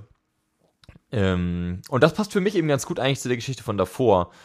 Ähm, das, also bezogen auf den Sündenfall könnte ich das sehr gut ableiten aus einem, ich habe gelernt, ich kann denen nicht vertrauen. Die sind mir wichtig, aber ich kann ihnen nicht vertrauen. Ah, okay. Und ähm, das, das ist sozusagen, deswegen meinte ich, das passt so gut dazu. Hm. Ja, ich finde, also am ehesten vielleicht, also ich finde das am ehesten so ein bisschen zu dem Menschenbild parallel von der zweiten Schöpfungserzählung. Also von der ersten irgendwie nicht. Also ich finde, von der Krone der Schöpfung ist da irgendwie ja nichts mehr zu sehen, wenn ich mir dieses Volk angucke. Mhm. Sondern die Menschen genau. werden ja auch als sehr, wenn ich mich jetzt so an die Geschichte erinnere, ähm, auch sehr wenig vertrauensvoll. Also die haben auch super wenig Vertrauen in Gott, wenn ich mich da richtig erinnere und ähm, sind auch sehr, oh Gott, nee, und lieber in der Unterdrückung bleiben, als jetzt hier irgendwie ein großes Risiko wagen, also lieber ein bisschen Sicherheit und man weiß ja nicht, was man kriegt. Und dann auch, sobald irgendwas schief geht, ist ja gleich Mose irgendwie dran von hier, siehst du, das war alles eine blöde Idee, wir wollen das jetzt wieder anders haben. Also ein sehr wankelmütiges und sehr also irgendwie auch so eine verlorenes, also sehr schwach auch, finde ich, oder? Pauline, wie, wie hast du das, das Bild da auf die, die Menschen in der Exodus-Erzählung? Ja, das wird ja auch dann immer gerne noch wiederholt, was sie alles falsch gemacht haben, so, ne? Mm. Also irgendwie, ich überlege halt, ich, ich glaube beim fünften Mose am Anfang, da kommen da doch mal so wie so eine Art Rückblick und dann wird auch immer schön betont, wie, wie kacke eigentlich die Leute sind, wie schlecht sie das gemacht haben. Ich glaube, ich habe das so ungefähr im Kopf. Es ist viel auch das, das Volk. Also es wird auch ja, so, das ja. Volk jammert. Es ist so, mhm. Mose ist der eine, so Mose ist so ein bisschen für mich immer der zerriebene Leiter in so einer, mhm. in so einem mittleres Management, also ganz unangenehm Zwischending. Ja, so ganz Position. Ja, absolut am Arsch irgendwie, irgendwie. Da gibt's immer das Volk. Das Volk jammert und so immer, oh, wie nervig. Also ich habe das Gefühl, selbst, selbst für Mose, und Mose ist immer so, Mose, Mose spiegelt diese Zerrissenheit von, was für ein Scheiß, also ne, ich muss, ich möchte euch hier führen, ich möchte euch was Gutes tun, aber ihm macht es mir auch wirklich nicht leicht, so, ne? Aber man könnte da auch so ein Menschenbild drin sehen von, ähm, genau, also ne, eine Person, übersetzt müsste man mal sagen, eine Person ist der Meinung, dass sie weiß, was dieses Volk braucht. Und auch Gott ne, der ja, also der jetzt da der verlängert, also ne, wo Mose ja der verlängerte Arm irgendwie von ist, könnte man ja sagen, ja, der hat sich jetzt, also wenn ich es jetzt mal anders interpretiere, könnte ich sagen, der hat sich jetzt in den Kopf gesetzt, das ist mein Volk, die sollen gefälligst dann nicht unterdrückt leben. Das geht ja nicht. Wie sehe ich denn da als Gott aus? Das ist ja richtig doof. Und ich finde, man könnte auch den Text so verstehen, dass dieses Volk vielleicht an manchen Stellen das auch ganz bequem fand ähm, wobei, klar, die mussten auch echt leiden unter den Ägyptern. Das war, glaube ich, irgendwie kein geiles Leben. Aber es gab auf jeden Fall ähm, ein, also keine, keine demokratische Abstimmung darüber, ob man jetzt dieses Land verlassen möchte oder nicht. Ähm, und auch zwischendurch, ob man umdrehen will oder nicht, ne? sondern eher, wenn, wenn dann Leute gesagt haben, wir finden das gerade doof, wir würden eine andere Entscheidung treffen, dann ähm, hat das ihr Leben relativ schnell beendet, scheint mir. Ja, beziehungsweise die Leute konnten mit den Füßen abstimmen, ne? Und also du konntest, musst ja nicht mitgehen, aber du warst halt in der Wüste. Also das Essen. Also die Leute wurden ja nicht okay, dafür bestraft. Okay, du konntest wieder zurücklaufen, meinst du? Ne, ich meine, die Leute wurden nicht dafür bestraft, dass sie nicht wollten. Die Leute wurden dafür bestraft, wenn sie explizit ungehorsam waren. Also du wurdest ja zum Beispiel das, das Essen, was du aufgehoben ja, okay. hast, einen Tag später wurde nicht giftig. Es wurde einfach nur schlecht. Und die Leute sind ja dafür dann am Ende umgebracht worden, dass sie explizit sich gegen Gott gewandt haben. Also mhm. es war sozusagen, hier ist ganz klar der Weg und entweder du kommst mit. Ich finde, es ist so ein bisschen auch dieser Weg von, also vorher wird so mit Josef und so, da, so, da wird so eine einzelne Person, aber auch sehr indirekt rangeholt. Ich fand diesen Beziehungsaspekt da nochmal von dir, Hannah, so spannend, weil, wie du schon gesagt hast, das Volk hat auch keine wahnsinnige Beziehung zu Gott. Ähm, Mose ist der Einzige und selbst Mose hat ja irgendwie jetzt auch nicht so eine, also das kommt dann ja später. Das heißt auch später, niemand hatte so eine Beziehung zu Gott wie Mose also diese Beziehung von den beiden, die entwickelt sich als eigentlich eine ganz schöne Geschichte, finde ich. Ähm, äh, Gott und Mose, aber das Volk, für das bleibt Gott wahnsinnig weit weg. Mhm. Das, da ist diese Beziehungsebene aus diesem, aus dem sozusagen Paradies, die ist von beiden Seiten, wie du, das hast du schon, wahrscheinlich hast du recht. Und jetzt wäre meine These ja, was ist, wenn es diesen, diesen, dieser Blick auf Mensch als Schöpfung, als Krone der Schöpfung, was ist, wenn das ein, ein das Menschenbild war, und sozusagen bei diesem Charakter Gott äh, weggebrochen ist mit dem Sündenfall. Also dieser, was ist, wenn dieser Anspruch, den man dann später so unglaublich nicht mehr rauslesen kann, also dieses wahnsinnig hohe Verantwortungsübertragung an, an diesen Menschen, was ist, wenn die einfach konsequent vorbei war mit dem, mit dem, mit dem Ende des Paradieses sozusagen? Na, ich denke halt, dass, ähm, das kommt ja im Neuen Testament dann auch nochmal vor, dass, die, dass das Menschenbild damals schon war, dass der Ursprungsgedanke, dass der Mensch überhaupt da ist, ein ziemlich cooler war und dass das ein ganz wichtiger Bestandteil der Schöpfung gewesen ist, aber der Mensch dem nicht standgehalten hat. Ähm, also ich finde ja in der, in der Auszug, Auszugsgeschichte ähm, äh, ein relativ entmündigendes Menschenbild so, ne? Also denen wird ja wenig zugetraut, denen wird wenig zugetraut, dass sie eigene Entscheidungen treffen können, denen wird auch nicht zugetraut, dass sie Hintergründe verstehen könnten, weil die müssen Regeln einfach erledigen. Also da wird jetzt nicht groß begründet, warum es diese Regel gibt, sondern es wird einfach gesagt, macht es halt. Ähm, sehr, sehr hoher Wert der Gemeinschaft. Also du musst halt das machen, was der Gemeinschaft gut tut. Was du jetzt da alleine brauchst, ist jetzt auch nicht so wichtig. Und man opfert sich auch auf für die Gemeinschaft. Also wenn ich jetzt angucke, was Mose da so mitgemacht hat, das ging ja jetzt auch nicht darum, dass es dem damit besonders gut ging, ne? sondern irgendwie eher so ein großer Gemeinschaftsaspekt. Und ich muss an manchen Stellen dran denken, Jan, du hast vorhin gesagt, dass so Management ja auch so verschiedene Thesen gibt, wie, wie, wie ein Menschenbild gesehen werden kann. Und da gibt's ja auch dieses eine Menschenbild ähm, X, wo man sagt, so, die brauchen viel Kontrolle, die haben wenig Bock auf selber denken, wenig Verantwortungsbewusstsein, ähm, wollen eigentlich auch nicht arbeiten. Und ich ganz ehrlich, das erinnert mich voll an diese Sicht. Also es ist halt eine sehr, Menschen brauchen Leitung, ähm, und das passt ja voll in die Zeit von damals. Ne? Da gab es halt, da gab es halt monarchistische Herrscher, also so Einzelherrscher. Da gab es nicht die Idee, dass man jetzt mit Menschen ganz viele Sachen ausdiskutieren könnte und das unterschiedlich sehen könnte. Und das finde ich gerade interessant, weil wenn man dann, da habe ich aber zu wenig Hintergrundwissen, wenn man dann später in die Geschichte auf die Richter guckt, die es gab, also dass dieses Volk ja ganz lange gar nicht dann so einen Einzelherrscher hatte, dann frage ich mich schon, ob sich da ein anderes Menschenbild dann irgendwann rausgebildet hat ähm, was das dann auch anders möglich gemacht hat. Aber das finde ich, da habe ich echt zu wenig Hintergrundwissen. Pauline, hast du da eine Idee dazu? Du meinst, ob jetzt in dieser Zeit der Richter dann das Menschenbild anders war, war danach ja. Genau, danach gab es wieder Könige, da sind die dem ja auch wieder, aber das ist ja schon eine sehr besondere Ausnahme, auch zu der Zeit, in, in der die da gelebt haben und von den umliegenden Völkern her, dass da halt mehrere Richter äh, dran waren und dass es gar nicht so einen Herrscher gab, sondern dass es eben so ein paar Personen gab, die eine wichtigere Position hatten und da in Anspruch genommen werden konnten, wenn da irgendwas geklärt werden musste. Ähm, und da geht man ja dann schon davon aus, dass sich so eine Gruppe auch ganz gut selber organisieren kann und einfach nur ab und zu mal Berater Menschen braucht, die ihnen da ein bisschen helfen bei Konflikten. Aber weiß ich nicht, vielleicht auch eine Überinterpretation. Ja, da kann ich jetzt auch nicht viel zu sagen. Ich habe das immer ein bisschen so verstanden, dass die halt einfach in kleineren Gruppen sozusagen organisiert waren. Ne? Mhm. Ne? Dass es da auch vielleicht nicht so ein krasses Verständnis jetzt von uns als einem Reich oder so gab. Also ah, ja. Vielleicht verwandte Stämme oder so, ne, wie das ja auch beschrieben wird. Aber ja. das, es gibt ja dann auch diese Geschichten, wo die einen Stämme gegen die anderen kämpfen oder so, dass man mehr so vielleicht dann so Stammesfürsten oder so hat. Das hätte ich mir das jetzt ein bisschen vorgestellt. Oder mhm. dann auch in den Familien oder so, also dass es einfach kleiner gegliedert war. Mhm. Genauso wie es ja auch mit den Großreichen im alten Orient so ist. Es gab ja immer überall Menschen, aber es gab nicht immer zu jeder Zeit überall ein Großreich oder die waren unterschiedliche, hatten unterschiedliche so Regierungssitze, sag ich mal. Ne? So, sie haben sich verändert, wer jetzt unter ein Reich gezählt wird. Und trotzdem gab es natürlich bestimmt irgendwelche Herrschaftsstrukturen, auch wo kein Großreich war. Ja, naja. Aber ich finde den Bezug schon gar nicht so schlecht. So, also als es geht jetzt, trifft jetzt eher ein bisschen die Frage ab, Führungspersonen sozusagen in Israel, äh, welche Rolle haben sie gehabt, äh, waren sie Burnout gefährdet oder so. Ähm, weil ich finde, diese nach Mose, der sehr, sehr, sehr von Gott kommt und irgendwie erkämpfen muss, um, um beim Volk Israel sozusagen seine Position zu finden, finde ich das Beispiel ganz spannend, dass dann die, die, ja, die, das Volk Israel die, die Könige möchte und Gott sich irgendwie so ein bisschen dann darauf sagt, okay, dann kriegt ihr sie halt, dann nimmt euch halt die Könige mit, ähm, und diesen Gott, also diese, dieses Bild von der Mensch ist es wert, dass ich ihm sozusagen seinen Wunsch erfülle. Das mhm. ist nicht das Volk, das ist nicht das, das Menschenbild aus dem, oder die Beziehung aus dem Exodus. Mhm.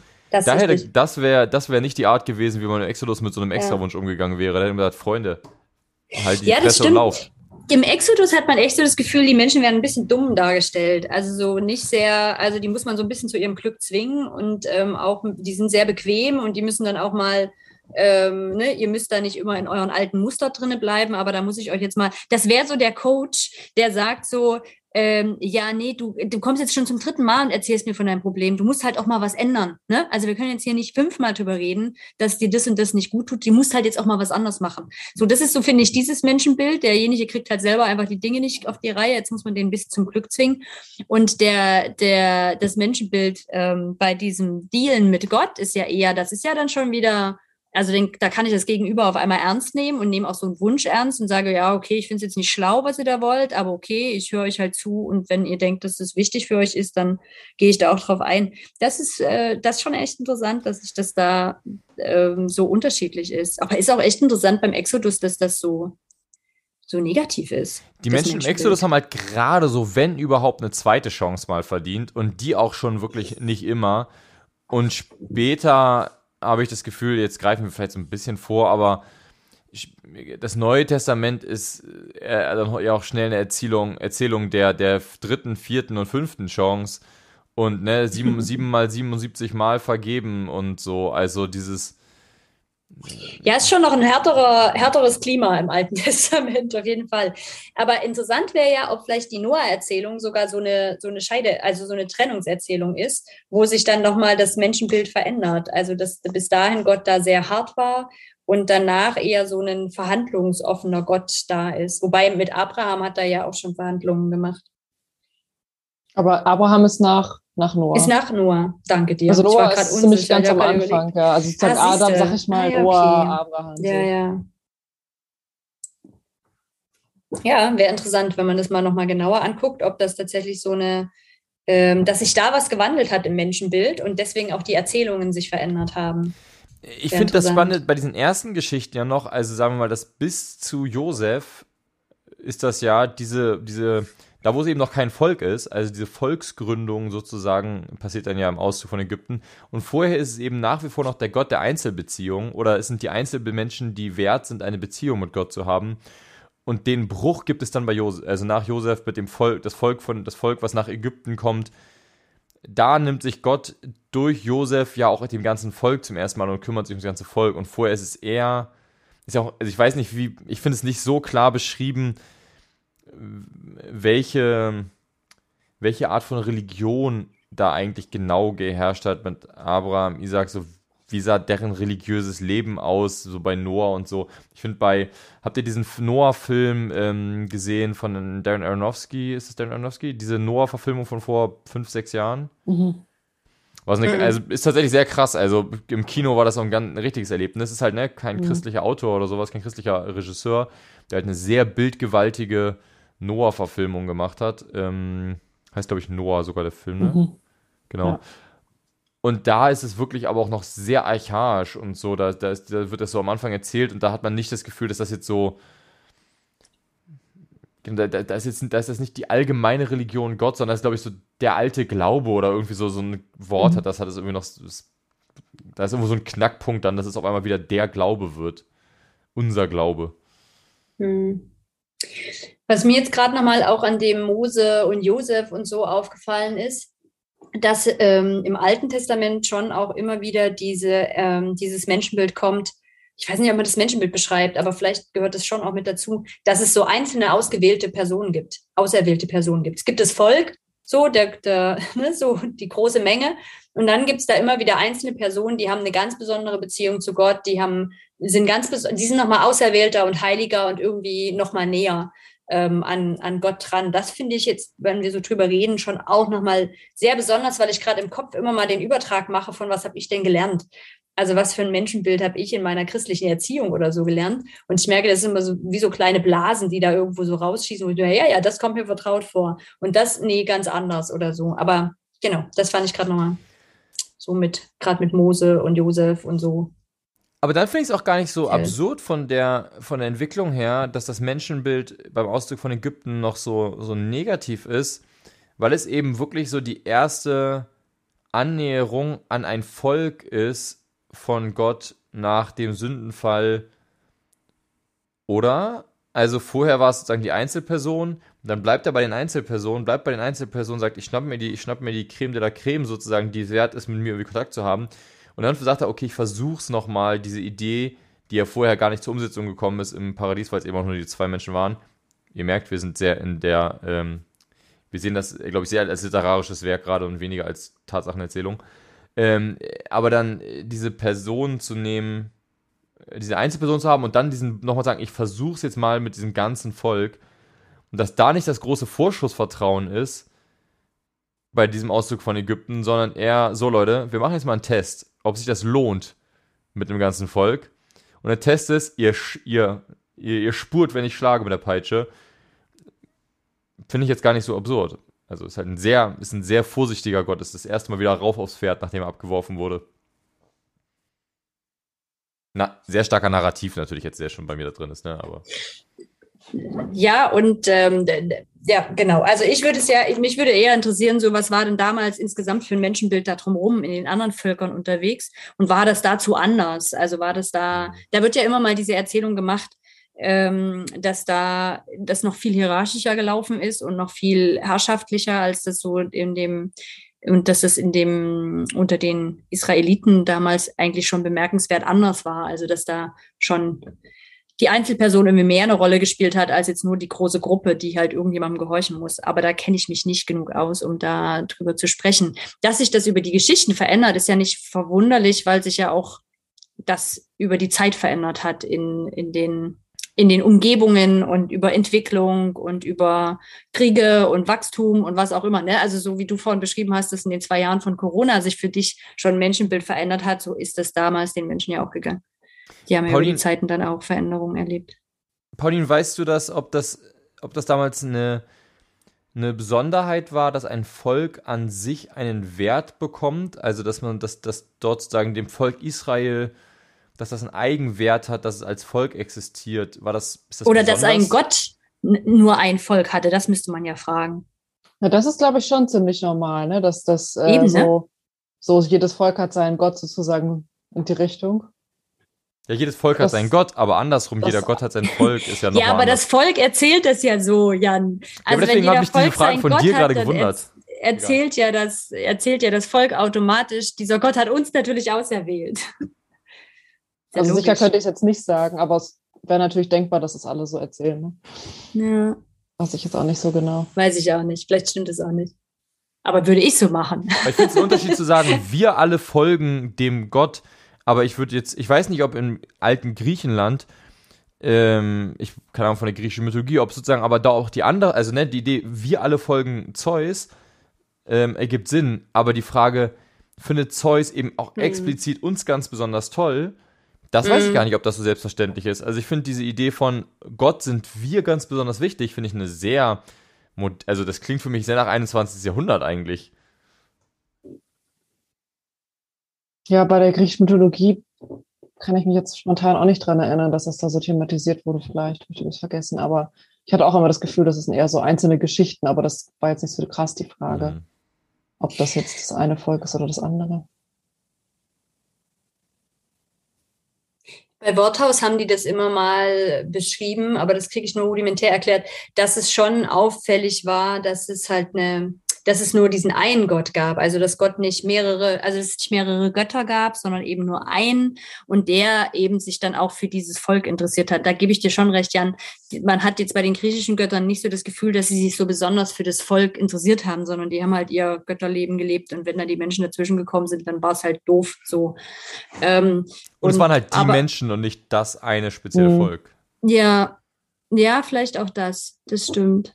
Aber es ist interessant, also wäre nochmal interessant, warum das auch so entstanden ist und ob es da irgendwie Parallelen bei anderen Völkern gab, ähm, diese Bezogenheit. Ich könnte mir aber schon vorstellen, dass es das auch noch bei anderen gab, aber halt vielleicht nicht bei so größeren. Also größere. Das ist dann, macht ja schon Sinn. Ich, eben, also das ist ja auch ein sehr kleines Volk gewesen. Und das wäre jetzt schon interessant, ist das bei anderen kleineren Völkern auch vorgekommen. Das lässt sich da ja viel einfacher halten, als wenn ich so eine riesengroße Bevölkerungsgruppe habe, die ähm, dann ein Gottesbild hat oder einen Gott hat, den die verehren. Fehlt uns Wissen. Wollen wir den Bezug nochmal zum Neuen Testament herstellen? Unbedingt. Wir, wir, sind gerade sehr im Alten Testament ja noch. Ja, und, unbedingt. Ja. Ähm, ja, Neues Testament, da kann ich vielleicht einmal, Pauline, vielleicht hauen wir da unser Wissen so ein bisschen zusammen. Ähm, das, was ich rausgefunden, also was ich gelesen habe in diesem Text, ähm, war auf jeden Fall, dass man schon im Neuen Testament auch unterschiedliche Menschenbilder findet und dass es einmal unterschieden wird für die Synoptiker, also die ersten drei Evangelien und dann gibt es nochmal eine extra ähm, Erklärung fürs Johannesevangelium. Dann gibt es so eine paulinische Sicht oder ein paulinisches ähm, Menschenbild und dann kann man nochmal die weiteren Schriften, die es da so drumherum gibt, angucken. Ähm, genau, das habe ich mir zumindest so ein bisschen mal durchgelesen, weil ich das ganz spannend fand. Und weiß nicht, vielleicht ist das ja auch interessant, wenn wir die drei uns mal angucken, was da, was da so erzählt worden, worden ist, was da Menschenbilder sind, die drinne stecken. Mhm. Ja, Pauline, ja. macht Sinn? Dann Synoptiker, das heißt, das waren die Evangelium nach Matthäus, Lukas und Markus. Die drei gehören da rein. Warum heißen die Synoptiker? Sagst, äh, kannst du da was dazu sagen, Pauline? Ich vergesse. Wir haben sozusagen den gleichen Blick. Die gucken gemeinsam mit einem, sozusagen, sagen wir das, äh, Jesus steht da irgendwo und da stehen die Leute drumrum und die drei stehen nebeneinander und gucken alle so ungefähr aus der gleichen Richtung auf Jesus und Johannes steht in einer anderen Ecke und guckt aus einer anderen Richtung. Ah, okay. Ja. Ja, ich habe den auf- gleichen Blick. Genau, also ich habe auf jeden Fall auch gelesen, dass es halt diese ganz, ganz starke Jesus-Perspektive ähm, da hat, auch was das, was das ähm, Menschenbild angeht. Und was ich rausgelesen habe, war eine sehr einfache Erzählung, wo ich so sagen würde, die ist mir auch total vertraut. Und diese Erzählung, Menschen werden eben schuldig und verpassen ihre ursprüngliche Bestimmung und sind angewiesen auf diese Zuwendung Gottes und auf die Vergebung angewiesen, um sozusagen ähm, da wieder rauszukommen aus dieser Misere. Und super kurz nochmal zu, also super kurz, dann habe ich nur noch stehen, dass sie dann halt, wenn das passiert ist, also sie diese Zuwendung Gottes bekommen haben, die halt sich auch in Jesus sichtbar macht oder die durch Jesus sozusagen da ähm, erlebt werden kann, ähm, dass sie dann in Barmherzigkeit, Vergebung und Liebe handeln, wenn man das so umreißt. Das ist das, was ich aus dem Text verstanden habe. Pauline, kannst du da noch was ergänzen? Die, ähm, die ganzen Krankheiten, die er heilt, ne? also dieses so das Leiden mindern, diese Mhm. Seite Gottes sozusagen durch Jesus, ob das jetzt, ähm, ob diese ganzen Krankheiten dann als eine Folge von der Sündhaftigkeit gesehen werden oder ob die einfach den Menschen passieren. Mhm. Ich habe auch nicht jetzt hier aufgeschrieben, bei den anderen steht immer relativ gut dabei, was dieses, diese Verfehlung ist und was dieses Schuldigwerden Ja. ist. Hier habe ich mir das jetzt gar nicht aufgeschrieben, ob das einfach das Brechen der Gebote ist oder das, das, also das, ob das schon so, dass eben die nicht in Barmherzigkeit, Vergebung und Liebe handeln, dass sozusagen das auch die Schuld ist und äh, mit der sie ihre Bestimmung irgendwie verpassen. Das weiß ich, das habe ich jetzt ne, nicht in Erinnerung. Vielleicht ist es auch nicht so konkret. Mm, Ja, also ich hatte auch das Gefühl, das ist so das Schwammigste von den, äh, von den Beschreibungen.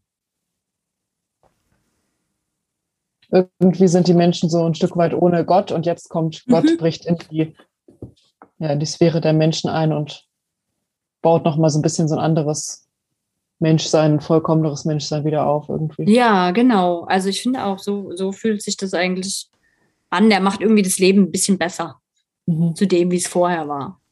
Ich finde manchmal in, in meinem, sagen wir, in der Wahrnehmung, wie ich so, sagen wir, das Alte und das Neue Testament wahrnehme, diesen, weil ich, ich spüre da manchmal einen Bruch im Sinne von, das Alte Testament liest sich manchmal wie ein,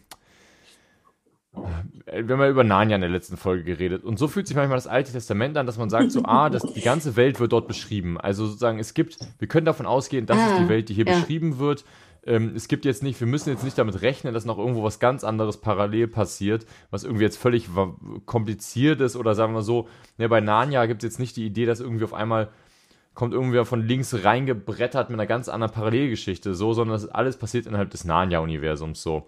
Und ähm, äh, im Alten Testament finde ich es auch sehr, da gehe ich jetzt nicht davon aus, dass alle Völker, die irgendwie interagieren, die interagieren mit Israel und so, da wird es nicht beschrieben, ach, da hinten, die haben irgendwie das und das gemacht, naja, hat uns aber nicht so viel betroffen.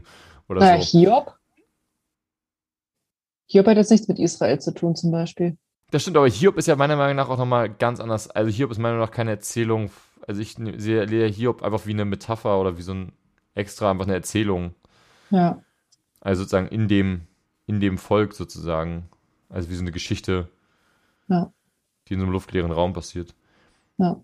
Genau, und ich, äh, für mich so das, das Neue Testament ist irgendwie, wir landen in einer komplexen Welt und wir schauen uns einen ganz kleinen Teil an und, und wir gehen auf, auf einmal sind wir in einer komplexen Welt mit komplexen Geschehnissen. Das, Rom ist viel größer als Israel, Rom ist viel krasser als Israel und es ist irgendwie eine ganz andere.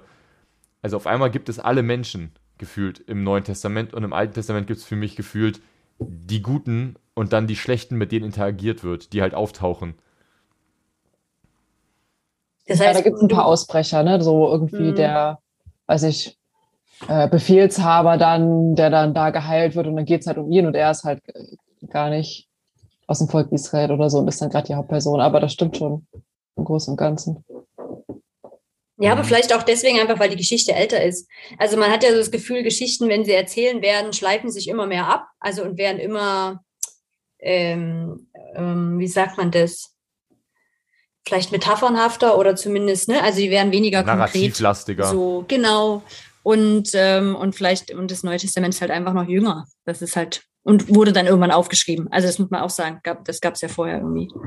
Jetzt auch noch nicht so. Ein, Also eine subjektive Wahrnehmung, ne? das ist überhaupt keine, keine mhm. große äh, Literaturanalyse jetzt gerade ja. gewesen, sondern wirklich so.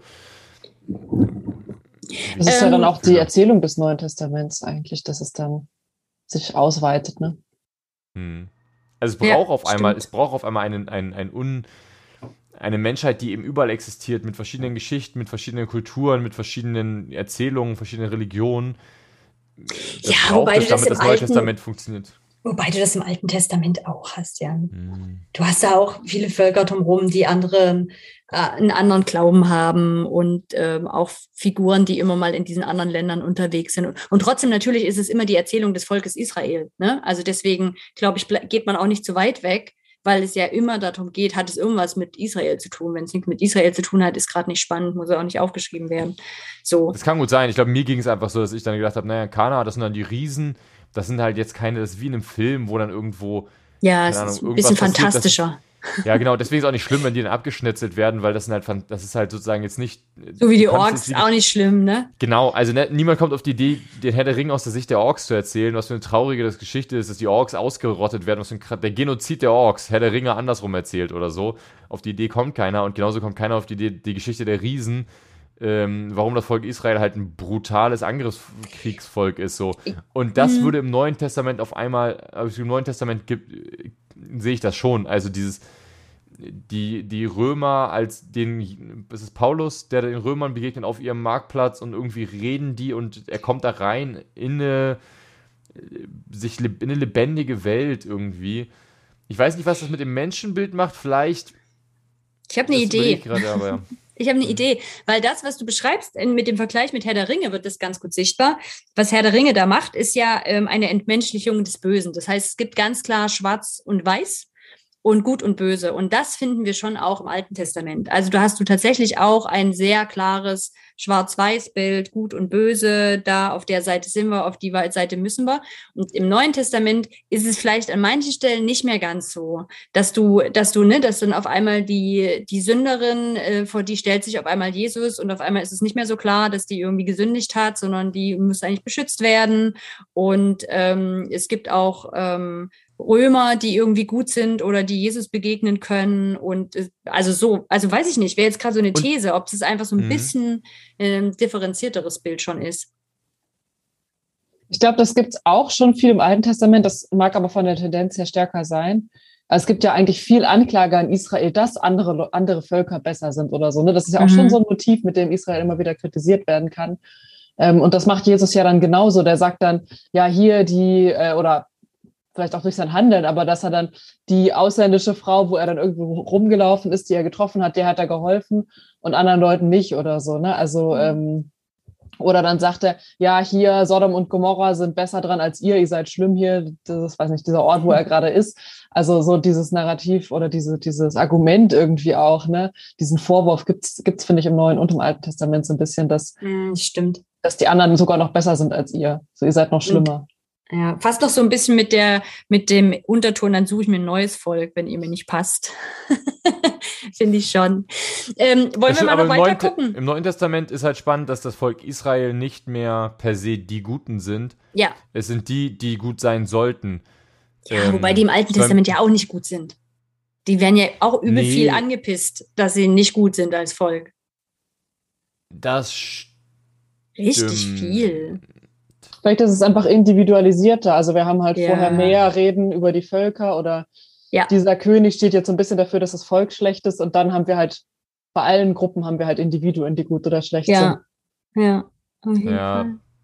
Ja, und es ist aber interessant halt, dass es ja vielleicht schon Teil von dem Menschenbild sein kann im Neuen Testament, eben zu sagen, ja, das lässt sich nicht so einfach an einem Volk oder so festmachen, sondern es gibt da diese und da diese und da jene und da jene und es ist immer wieder individuell entscheidbar, für was ich mich entscheide, ne? Also wie ich bin vom Charakter her und von meiner Art her. Und ich kann nicht einfach sagen, hier, weil der Heide ist, ist er schlecht. Oder weil der Sklave ist, ist er schlecht. Das ist ganz interessant, weil das würde ich nämlich tatsächlich sagen im Neuen Testament, dass das sich auch ein bisschen durchzieht durch alle Menschenbilder, dieses zu versuchen aufzubrechen, wo solche dual, also solche dualen Beziehungen sind und das eigentlich so ein bisschen Wobei, nee, es stimmt nicht ganz. Also gerade jetzt im Johannesevangelium, was jetzt ja das nächste wäre, um aufs Menschenbild zu gucken, ist es das eher nicht so.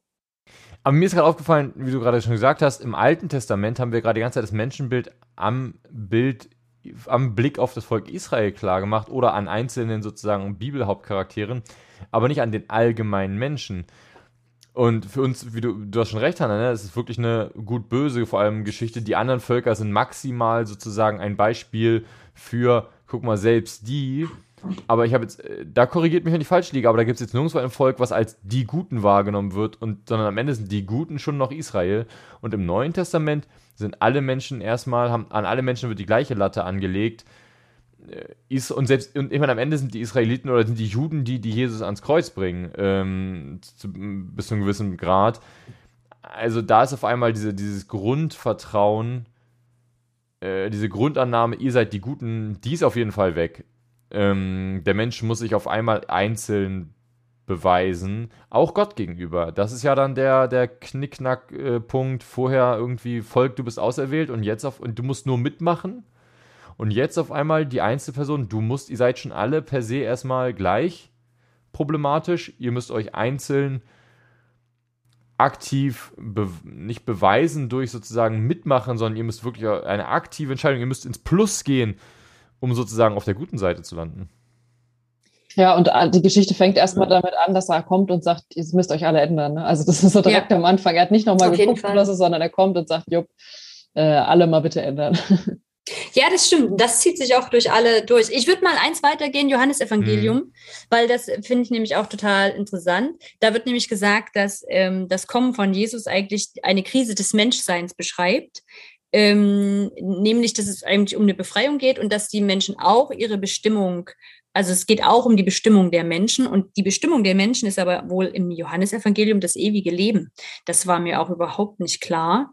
Und, ähm, und das, worum es geht, ist Glaube und Unglaube. Also genau diese zwei Parallelen. Der Mensch wird dort beschrieben durch Unverständnis, Blindheit und Lügen. Das finde ich auch ziemlich krass, also sehr negativ. Und er muss eigentlich über den Glauben, nur über den Glauben an Jesus und an, an Gott ähm, und an die Zugewandtheit Gottes kann er dieses ewige Leben wieder bekommen. Ähm, genau.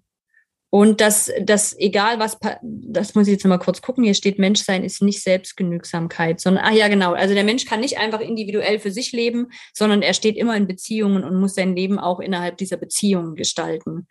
Ähm, Genau. Was ich noch interessant fand bei Johannes Evangelium ist, dass eben so ganz viele Gegensätze so aufgemacht werden. Glaube, Unglaube, Gott, Satan, Wahrheit, Lüge, Licht, Dunkelheit. Ähm, und da hat man schon viel mehr dieses Thema von der Entscheidung. Also der Mensch muss sich entscheiden zwischen Licht und Dunkelheit, ähm, Glaube, Unglaube etc. Das fand ich ähm, bemerkenswert. Weil es ja vielleicht auch in unserem evangelikalen Kontext was sehr Vertrautes ist. Da muss ich natürlich sagen, hast du natürlich vollkommen recht, dass der Bruch natürlich wirklich sehr wirkt wie äh, sozusagen, da wollte jemand die Geschichte anders erzählen. Ähm, da wollte jemand auch was an, also ein anderes Menschenbild rüberbringen und weniger wie der Gott sozusagen, der Charakter hat sich weiterentwickelt. Ähm, ich überlege immer noch, ob dieser, warum dieser Bruch aber gut, ich bin auch, ich zum Beispiel bin nie gut da drin gewesen, diese ganze, sagen, die, sagen wir, die historische Geschichte, die wirkliche Historizität sozusagen in diesen, also parallel zu der Bibelerzählung gut zu kennen. Also die Frage, was passiert denn jetzt da nochmal genau zwischen dem Ende des Neuen, Alten Testaments zum Neuen Testament historisch in dieser, in dieser Liegt Gegend. ja ganz viel Zeit dazwischen auch. Genau, ist und das ja, zum Beispiel bin ich immer nicht gut da drin. Ist ja kein ähm, fließender Übergang. Ich glaube, das ja. geht aber auch ganz viel darum, dass es da mehr griechische Einflüsse und Einfluss von genau. griechischen Denken gibt. Auch, ne? Also ne? nicht nur, was jetzt konkret an Herrschaftswechseln vielleicht da im Raum Palästina sozusagen war. Ne? Das ist vielleicht noch der wichtigere Punkt, dass das griechische Denken kommt. Und denkst du, hm. Pauline, dass es vielleicht auch in diesen Erzählungen was damit zu tun hat, dieses, äh, das Gefühl zu haben, dass sich vielleicht das eigene irgendwie aufweicht, weil man so einen großen, starken Einfluss von außen hat und vielleicht auch daher so dieses starke kam, ihr müsst euch entscheiden. Also es gibt ein Gut und ein Schlecht und ein, eine richtige Seite und eine falsche Seite. Also jetzt mega interpretiert, aber habe ich also mir, habe ich gerade überlegt so. Es gibt einige ähm, Sachen, von denen man Überlieferung hat aus der Zeit, vorher, nachher, die halt so schwarz-weiß sind. Ne? Also das, yeah. Das ist ein Trend, der hat sich lange durchgezogen. Es gibt immer wieder irgendwelche Bewegungen noch im Mittelalter und bestimmt bis heute, kennen wir ja vielleicht auch, die dann halt dieses Schwarz-Weiß-Denken sozusagen mhm. wieder in ähnlicher Art und Weise auspacken. Und das hat aber schon auch Wurzeln bei zum Beispiel Platon, der hat halt auch so ein Denken zwischen Geist und Welt, das halt so getrennt. Das ist auch was, was im Neuen Testament sicherlich anders ist, dass der Mensch, dass man von mhm. Körper, Seele und Geist Stimmt, zum Beispiel ja. reden kann oder so, ne? Ähm, und das ist ja schon mal eine wichtige Grundlage, dass man überhaupt sagt, die physische Welt ist was anderes als die geistige oder so. Mhm. Damit man überhaupt dann sagen kann, okay, die physische Welt ist schlecht und das ist die Dunkelheit und so und die geistige ja, okay. Welt ist das Licht und das Gute und wir wollen wieder zum ewigen Leben und so und ähm, raus aus dieser dunklen Welt. Ich glaube, das ist schon auch wichtig, aber das, dass das halt kommt in so einer äußeren Krisensituation, wo man vielleicht sich kurz vorm Abschlachten empfindet oder so, also abgeschlachtet werden empfindet oder so. Das mag schon sein. Hm. Und richtig spannend fand ich diese paulinische Variante mit, ähm, das ist mir vorher beim Lesen von Paulus nie aufgefallen. Der macht das ja alles so krass an Adam auf ähm, und sagt halt, bei Adam hatten wir so unsere ursprüngliche Identität als Menschen und die haben wir verloren. Ähm, und das ist defizitär, also das ist ein Verlust, ein, also es ist tragisch, dass wir diese ursprüngliche Identität nicht mehr haben. Und das ist auch die Sünde. Also der beschreibt gar nicht viele Sünden, sondern genau diesen Verlust dieser Identität. Ähm, das ist die Sünde. Und die wird sichtbar in, durch das Handeln entgegen der Tora. Und die Tora als ähm, Lebensanweisungen Gottes sozusagen, also um anders zu handeln. Und was ähm, ich total spannend fand, ist, dass es da eigentlich nur entweder Rettungslosigkeit gibt, also man wird nicht gerettet oder man wird eben gerettet. Und beides ist nicht in der eigenen Hand. Also man kann nicht irgendwann sich hinstellen und kann sagen, das habe ich jetzt richtig gut hingekriegt, ich bin jetzt wieder auf Gottes Seite, sondern man ist da abhängig von einem Gott, der einen rettet. Also von, von jemand anderem, der was tut. Und, ähm, und das fand ich mega, den interessanten Bogen. Diese Adams-Erzählung ist ja quasi die ursprüngliche Schöpfungsgeschichte. Und hier, daher kommt dieser Begriff der neuen Schöpfung, dass es halt sozusagen wie ist, als hätte Gott das nochmal wiederholt. Aber der Mensch muss eben jetzt in die neue Schöpfung reingehen, um wieder diese ursprüngliche Identität zu kriegen. Und das passiert eigentlich einfach nur durch Glaube an Jesus als der Christus Gottes und an die Liebe Gottes.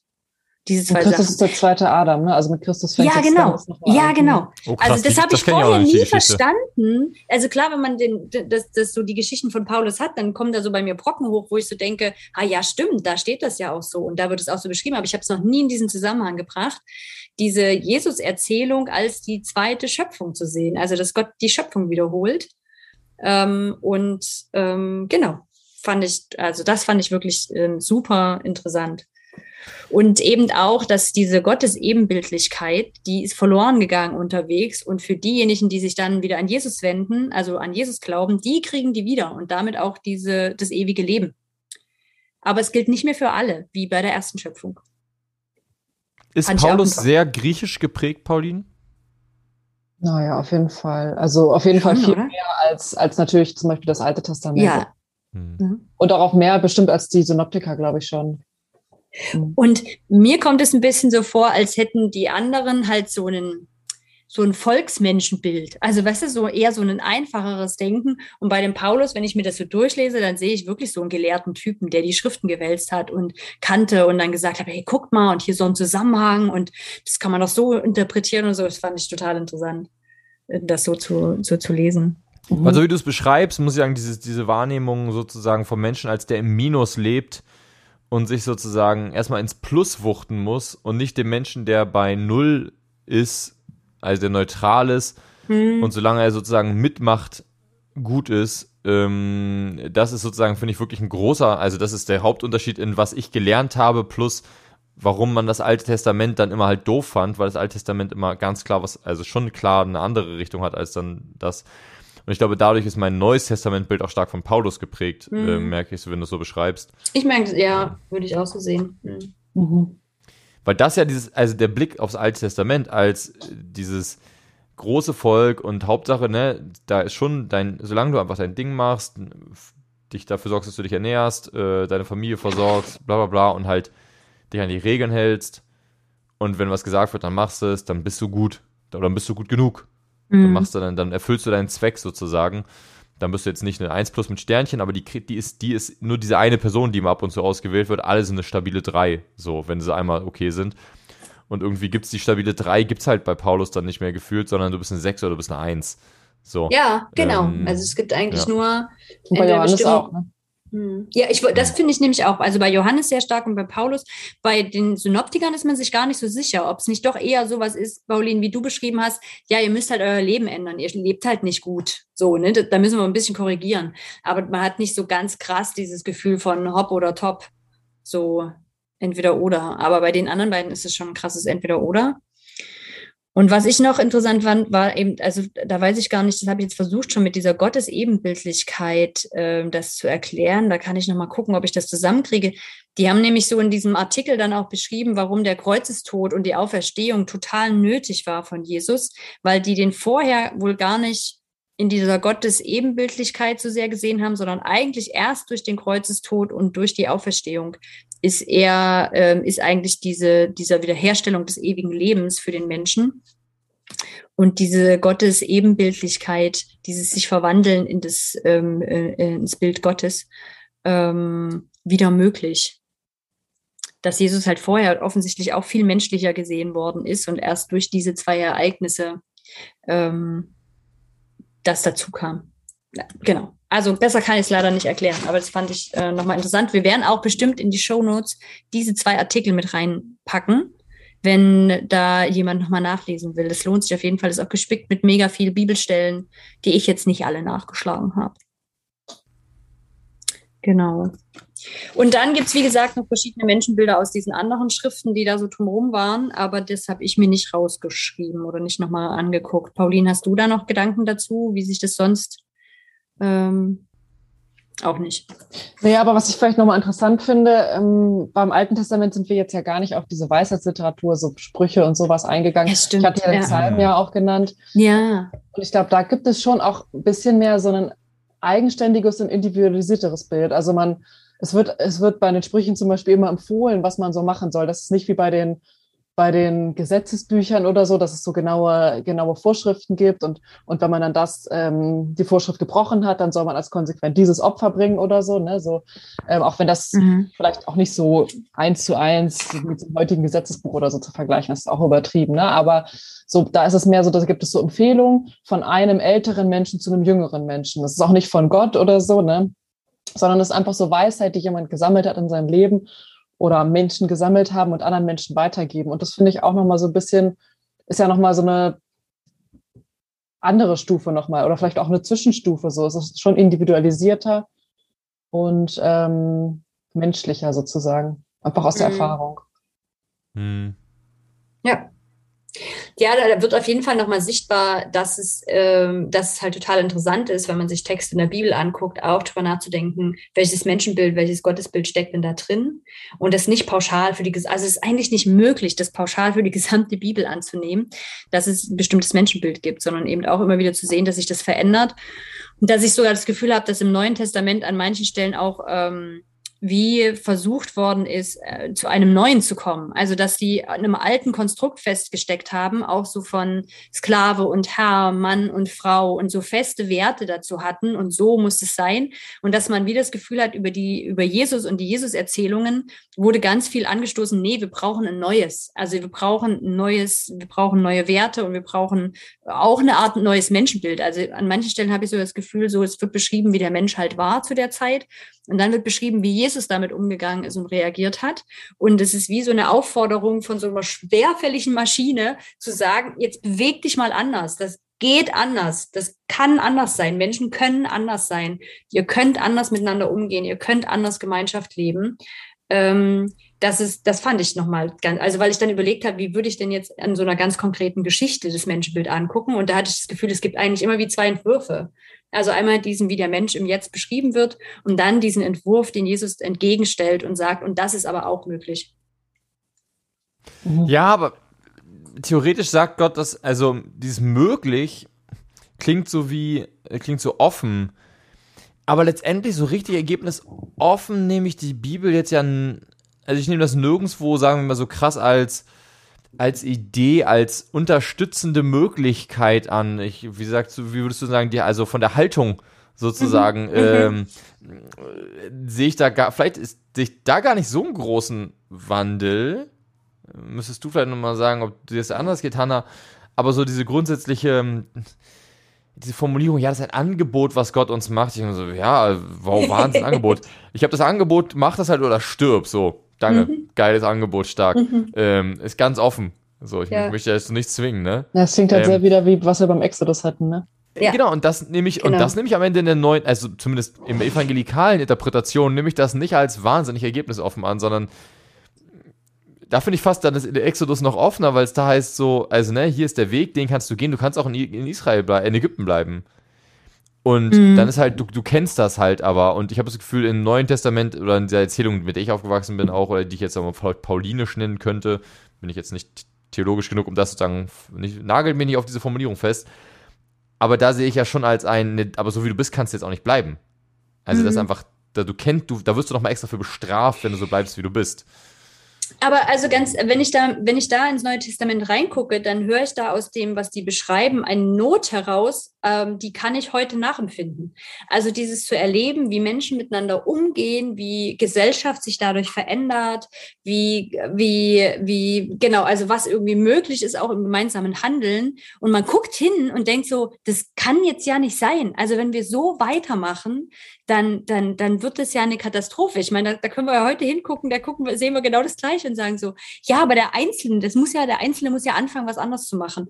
Und, und diese Notwendigkeit, die lese ich in den Texten genauso. Die wird da dann halt, ne, also natürlich wird dann halt gesagt, so, ja, dann gehen wir halt alle in die Hölle. Ne? Also dann gehst du halt in die Hölle, wenn du dich halt da nicht entscheidest. Oder dann bist du halt nicht bei Gott, dann gehörst du halt nicht zum Club. Dann bist du halt nicht herrlich, ne, wie Gott. So. Ähm, und ich kann da schon auch so eine Notwendigkeit rauslesen von so, wie wir momentan zusammenleben. Das kann es jetzt nicht sein. Also da haben wir irgendwo eine falsche Abbiegung genommen. Hier muss jetzt mal noch mal sich was ändern. Und das fängt aber bei dir als Einzelnen an.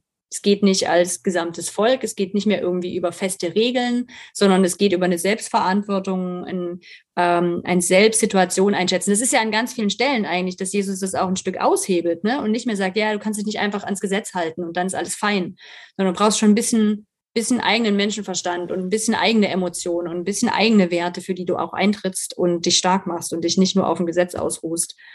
Ähm, kann ich gut nachfühlen, muss ich ehrlich sagen. Würde ich mir heute auch wünschen.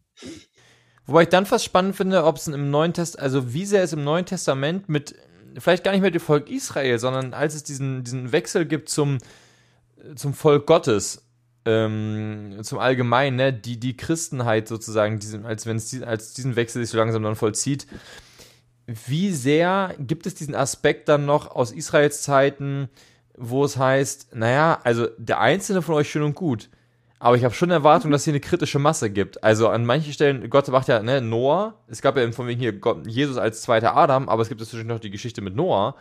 Ähm, also Neuanfang wird ja schon zwei, dreimal gedrückt, weil es jedes Mal schon immer einen Anspruch gibt, ähm, ähm, Sodom und Gomorra mit dieser Geschichte von wegen, ne, alles schlecht, zeig mir ein, zeig mir zwei, whatever so, oder diese runter, äh, andersrum, er handelt ja runter. Aber es gibt schon häufig noch diesen Aspekt von, ich brauche hier eine kritische Masse, Leute, mhm. sonst machen wir einen kompletten Neuanfang. Ja. Ähm, und das wird ja unterschiedlich ausgelegt, wie das jetzt mit der Christenheit heute ist. Also ist, wird die Gemeinde, also bezieht sich auf die gesamte Christenheit. Dieses, wenn, wenn genug Leute da sind, dann kommt Jesus wieder, so Fragen. Ähm, aber auch bezieht sich auf die ganze Gemeinde. Also, wenn die ganze, wird die Gemeinde zumindest in Sippenhaft genommen? Oder sind mhm. wir jetzt wirklich alle einzeln via Gott und wie wir uns hier in Gruppen schließen, ist halt nicht mehr so wichtig. Ja, wir haben halt heute ein anderes Menschenbild. Also das Mensch, also das würde ich schon fast einheitlich für die Bibel sagen, dass es halt ein extremer Blick aufs Kollektiv ist und auf die Gruppe. Das ist bestimmt im Neuen Testament, finde ich, nochmal ein bisschen aufgeweichter als im Alten. Da habe ich schon das Gefühl, dass der Einzelne nochmal mehr in die Verantwortung genommen wird, als es im Alten ist. Aber insgesamt ist es trotzdem ähm, ein Glaube, der in der Gemeinschaft stattfindet und auch irgendwie, also so kollektiv stattfindet. Und ich mich auch frage, ob da auch heute so viele Brüche dran passieren, dass wir so individualisiert sind. Also dass es so eher sehr, sehr individuell Glaube heute stattfindet und deswegen vielleicht auch ganz anders aussieht. Wisst ihr ein bisschen, was ich meine? Ich bin nämlich noch nicht fertig mit dem Gedanken. Also ich bin innerlich noch nicht fertig. Ich müsste den noch länger weiterdenken. Das ist aber so ein Faden, den ich, der mir irgendwie so beim drüber nachdenken gekommen ist. Ich weiß nicht, wie weit im, gerade Richtung Apostelgeschichte und Briefe, wie weit da sozusagen die ganze Gruppe noch so universell füreinander Wichtig irgendwie war. eine Bedeutung hat oder ob es da nicht nur noch um die Gemeinde zum Beispiel geht. Ich meine, die, ich weiß aber ja, nicht, ob das, das daran liegt, weil die Briefe ja, ja. explizit nur noch an die Gemeinden einzeln gerichtet sind und dann ja auch, ähm, wie heißt es, äh, nicht Apostelgeschichte, sondern Offenbarung, mhm. ja auch wieder sozusagen die Gemeinden immer so betont werden. Aber das ist ja immer noch eine Gruppe von Menschen. Weißt du? Ja, genau. Da geht es ja immer noch aber nicht um den individuellen Volk. Glauben. Das ist schon verkleinert, das ist richtig. Aber, aber das ganze um Volk Gruppe. ist die Braut Jesu, oder? Oder die Braut das Christi, die ganze Christenheit. Das Neueste nee, Braut, Paulin? Braut Christi ist doch, sind wir doch alle, oder? Pauline, hilf uns. Ja, das ist die Kirche. Ja. Die Kirche. Hm. Also das gibt es auch schon im Alten Testament, aber das ist dann im Neuen. Hm. Die Kirche. Und sagt man das nicht auch, dass sich das verändert hat, dass, also ne, die Deutung, dass Gott im Alten Testament halt dieses Volk Israel hatte und im Neuen dann gesagt hat, so Freunde, wenn das hier nichts wird mit dem Volk, dann sind es halt jetzt einfach alle, die an Jesus glauben. Wir verändern das jetzt hier mal, damit es immer noch eine kritische Masse bleibt. Genau, so hat man das immer gelesen. Das ist, glaube ne? ich, sogar Substitutionstheologie oder irgendwie sowas habe ich vor kurzem gelesen. Das ist ähm, heute überdenkt man das dann im Verhältnis zum Judentum, ist das ähm, ja. in den letzten Jahrzehnten dann Thema gewesen, ob man ja. das jetzt immer noch so sagen will. Richtig. Ja, wäre die spannende Frage, mhm. ob das nach wie vor dann noch für uns gilt. Also wie lange läuft der Versuch mit uns noch? ähm, ob wir die kritische, also gut, dass gut, dass die in Südafrika und äh, Südamerika noch ordentlich noch ordentlich Leute bekehren, weil die kritische Masse steht sonst irgendwann auf dem Spiel, wenn das mit den Kirchenaustritten in Deutschland so weitergeht. Ähm, äh, also finde ich schon eine spannende Frage, ob es diese kritische Masse Anspruch, diese Sippenhaft sozusagen für alle Christen noch gibt. Ich nehme das, ich habe das nie so als Gesamtgruppe wahrgenommen oder sagen wir, sagen wir so gespiegelt bekommen oder in, in, gelehrt bekommen. Also was ich einmal, ein, zwei Mal irgendwie mitbekommen habe, war dieses ihr als Gemeinde müsst jetzt irgendwie seid sozusagen in Sippenhaft für eureinander. Aber das war auch immer theologisch sehr schwach begründet, muss man sagen. Aber ähm, hatte viel mit Sexualmoral zu tun oder ja. ähnlichen Fragen. Und sag mal, wirklich theologisch gut begründet habe ich das noch nie so erzählt bekommen. Aber jetzt fände ich es eigentlich ganz logisch zu sagen, die Christenheit insgesamt muss sich als Gesamtchristenheit auch vor Gott verantworten. Das habe ich auch nicht so gehört. Nee. aber können wir, also, genau, aber hat ja auch was damit zu tun, in was für einer Gesellschaft wir aufgewachsen sind. Die ist ja extrem mhm. individuell. Und darum wird, werden ja auch, glaube ich, viele Sachen, die wir aus der Bibel lesen und die dort eigentlich auf eine Gemeinschaft bezogen waren, die leben wir halt individuell. Also, ne, also so zu, zu, für, mein, für mein Erlebnis zu beten, dass der Stau sich auflöst, ähm, damit ich mit meinem Auto rechtzeitig zum Treffen komme, ist halt ein mega individueller, individuelles Denken und ein mega individueller Ansatz. Ähm, Wobei ja, ich das jetzt auch noch nirgendwo auch aus, aus Kulturkreisen, wo es deutlich mehr ums Kollektiv geht, noch nie wahrgenommen habe, dass irgendwie, ich habe jetzt noch nie aus, vielleicht ist ein Vorteil, aber aus Lateinamerika den Ruf gehört, Europa, ähm, ihr, ihr, ihr, ihr zieht unseren Ruf bei Gott irgendwie nee, in, in darum geht es nicht aber für die eigene Gemeinschaft schon. Also ja, dieses die ganze Gemeinde, Thema genau. mit Ehre, du hast jetzt das und das gemacht und damit ja. ist die Ehre dieser Gruppe verletzt. Das hast du in diesem, also hast du schon an anderen Stellen. Das ist nie auf die gesamte, aber, aber also aufs Gesamte gedacht. Das wäre ein mega großes Denken. Aber es ist auf, ähm, die Frage ist, komme ich als Individuum? Bin ich da das wichtigste Rädchen oder ist das Wichtigste die Gemeinschaft? Okay, ja. Aber so. die Gemeinde, aber die größte Gemeinschaft, die dann gedacht wird, sozusagen als als Kollektiv noch, würde ich sagen, ist die Gemeinde und nicht die Kirche sozusagen als ja. Gesamtheit. Da müsste man jetzt vielleicht mit Katholiken sich unterhalten, ob die das noch so denken würden. Das wäre eine spannende Frage, ob die das Gefühl haben, sie, sie hängen alle so zusammen, dass sie das Gefühl haben, was macht ihr da in XY? Ihr mhm. macht, das fällt auch auf uns zurück.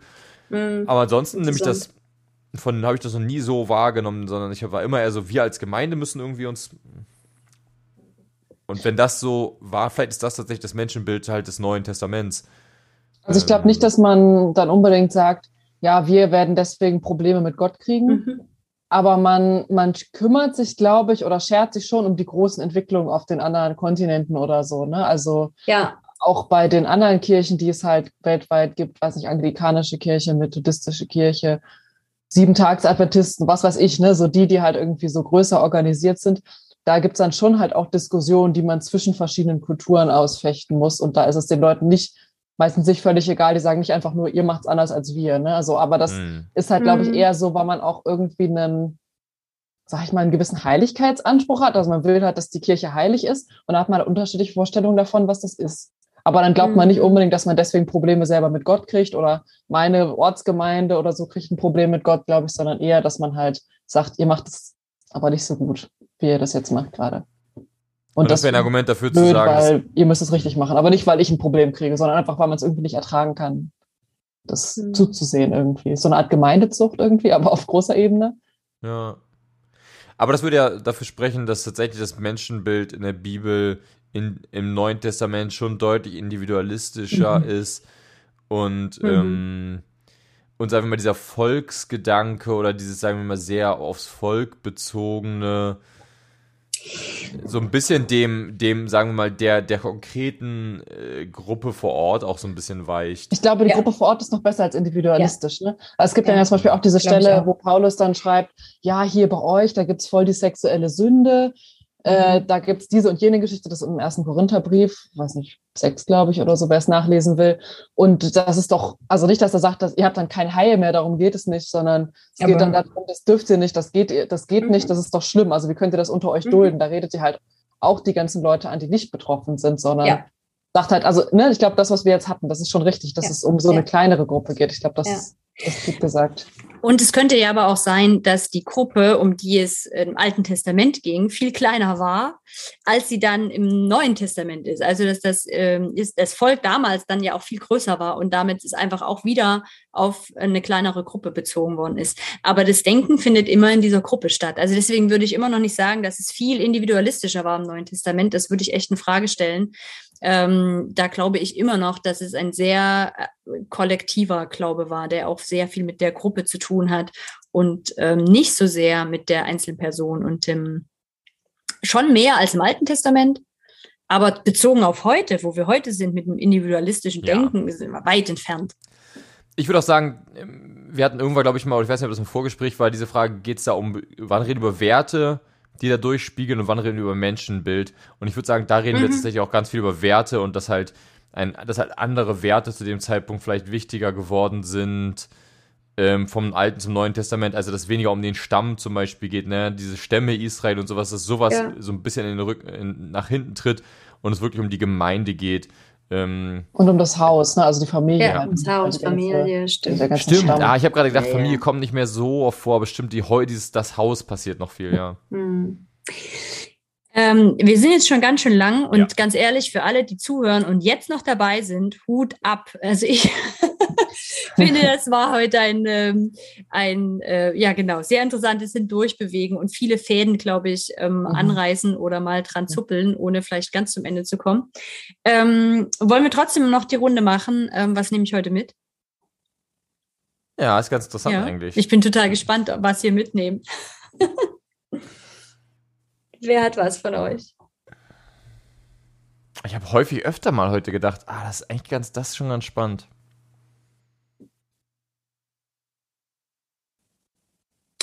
Ich glaube, ich hätte schon eine Sache, die mir aber auch schon im Vorhinein so gegangen ist. Also einmal habe ich das Gefühl, so krass, ich habe mich mega verlaufen da drin. Also ich habe noch gar nicht das Gefühl, jetzt tatsächlich mehr zu wissen oder einen größeren Überblick zu haben. Aber was ich total interessant fand, dass es schon alleine innerhalb des Neuen Testaments verschiedene Menschenbilder gibt und was die in mir ausgelöst haben, als ich darüber gelesen habe und gedacht habe, oh krass, das macht eine ganz andere Energie aus und eine ganz andere Dringlichkeit oder übt einen ganz anderen Druck auf mich aus, je nachdem, welches Menschenbild dahinter stand.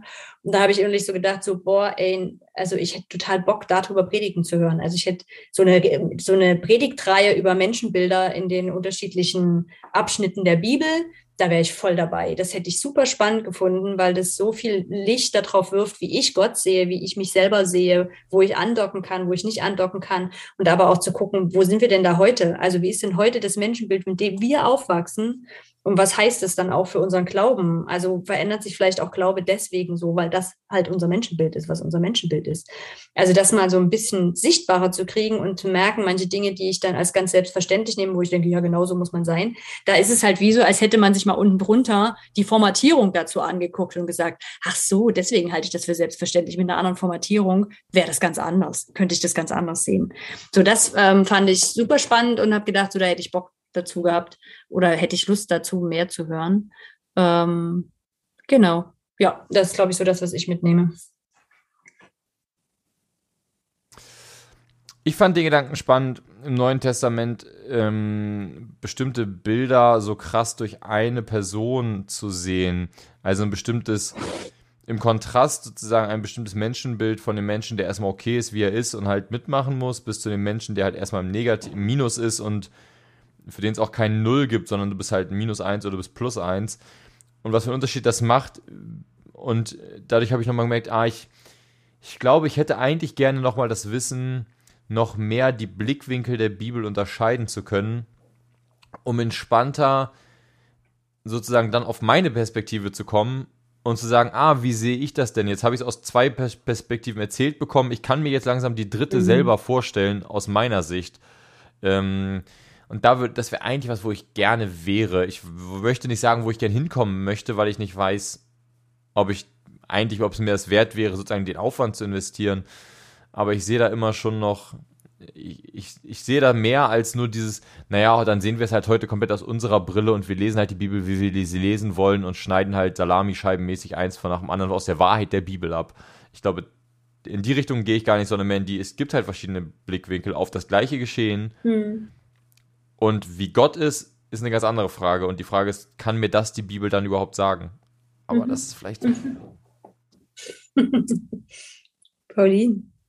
Ich glaube, ich nehme eigentlich zuallererst nochmal so eine Begeisterung für die Bibel mit, weil mir das so viel Spaß gemacht hat, jetzt nochmal so vieles nebeneinander zu stellen. Das ja. fand ich schon nochmal super interessant. Und sich nochmal in ganz viele verschiedene Geschichten so nacheinander reinzudenken.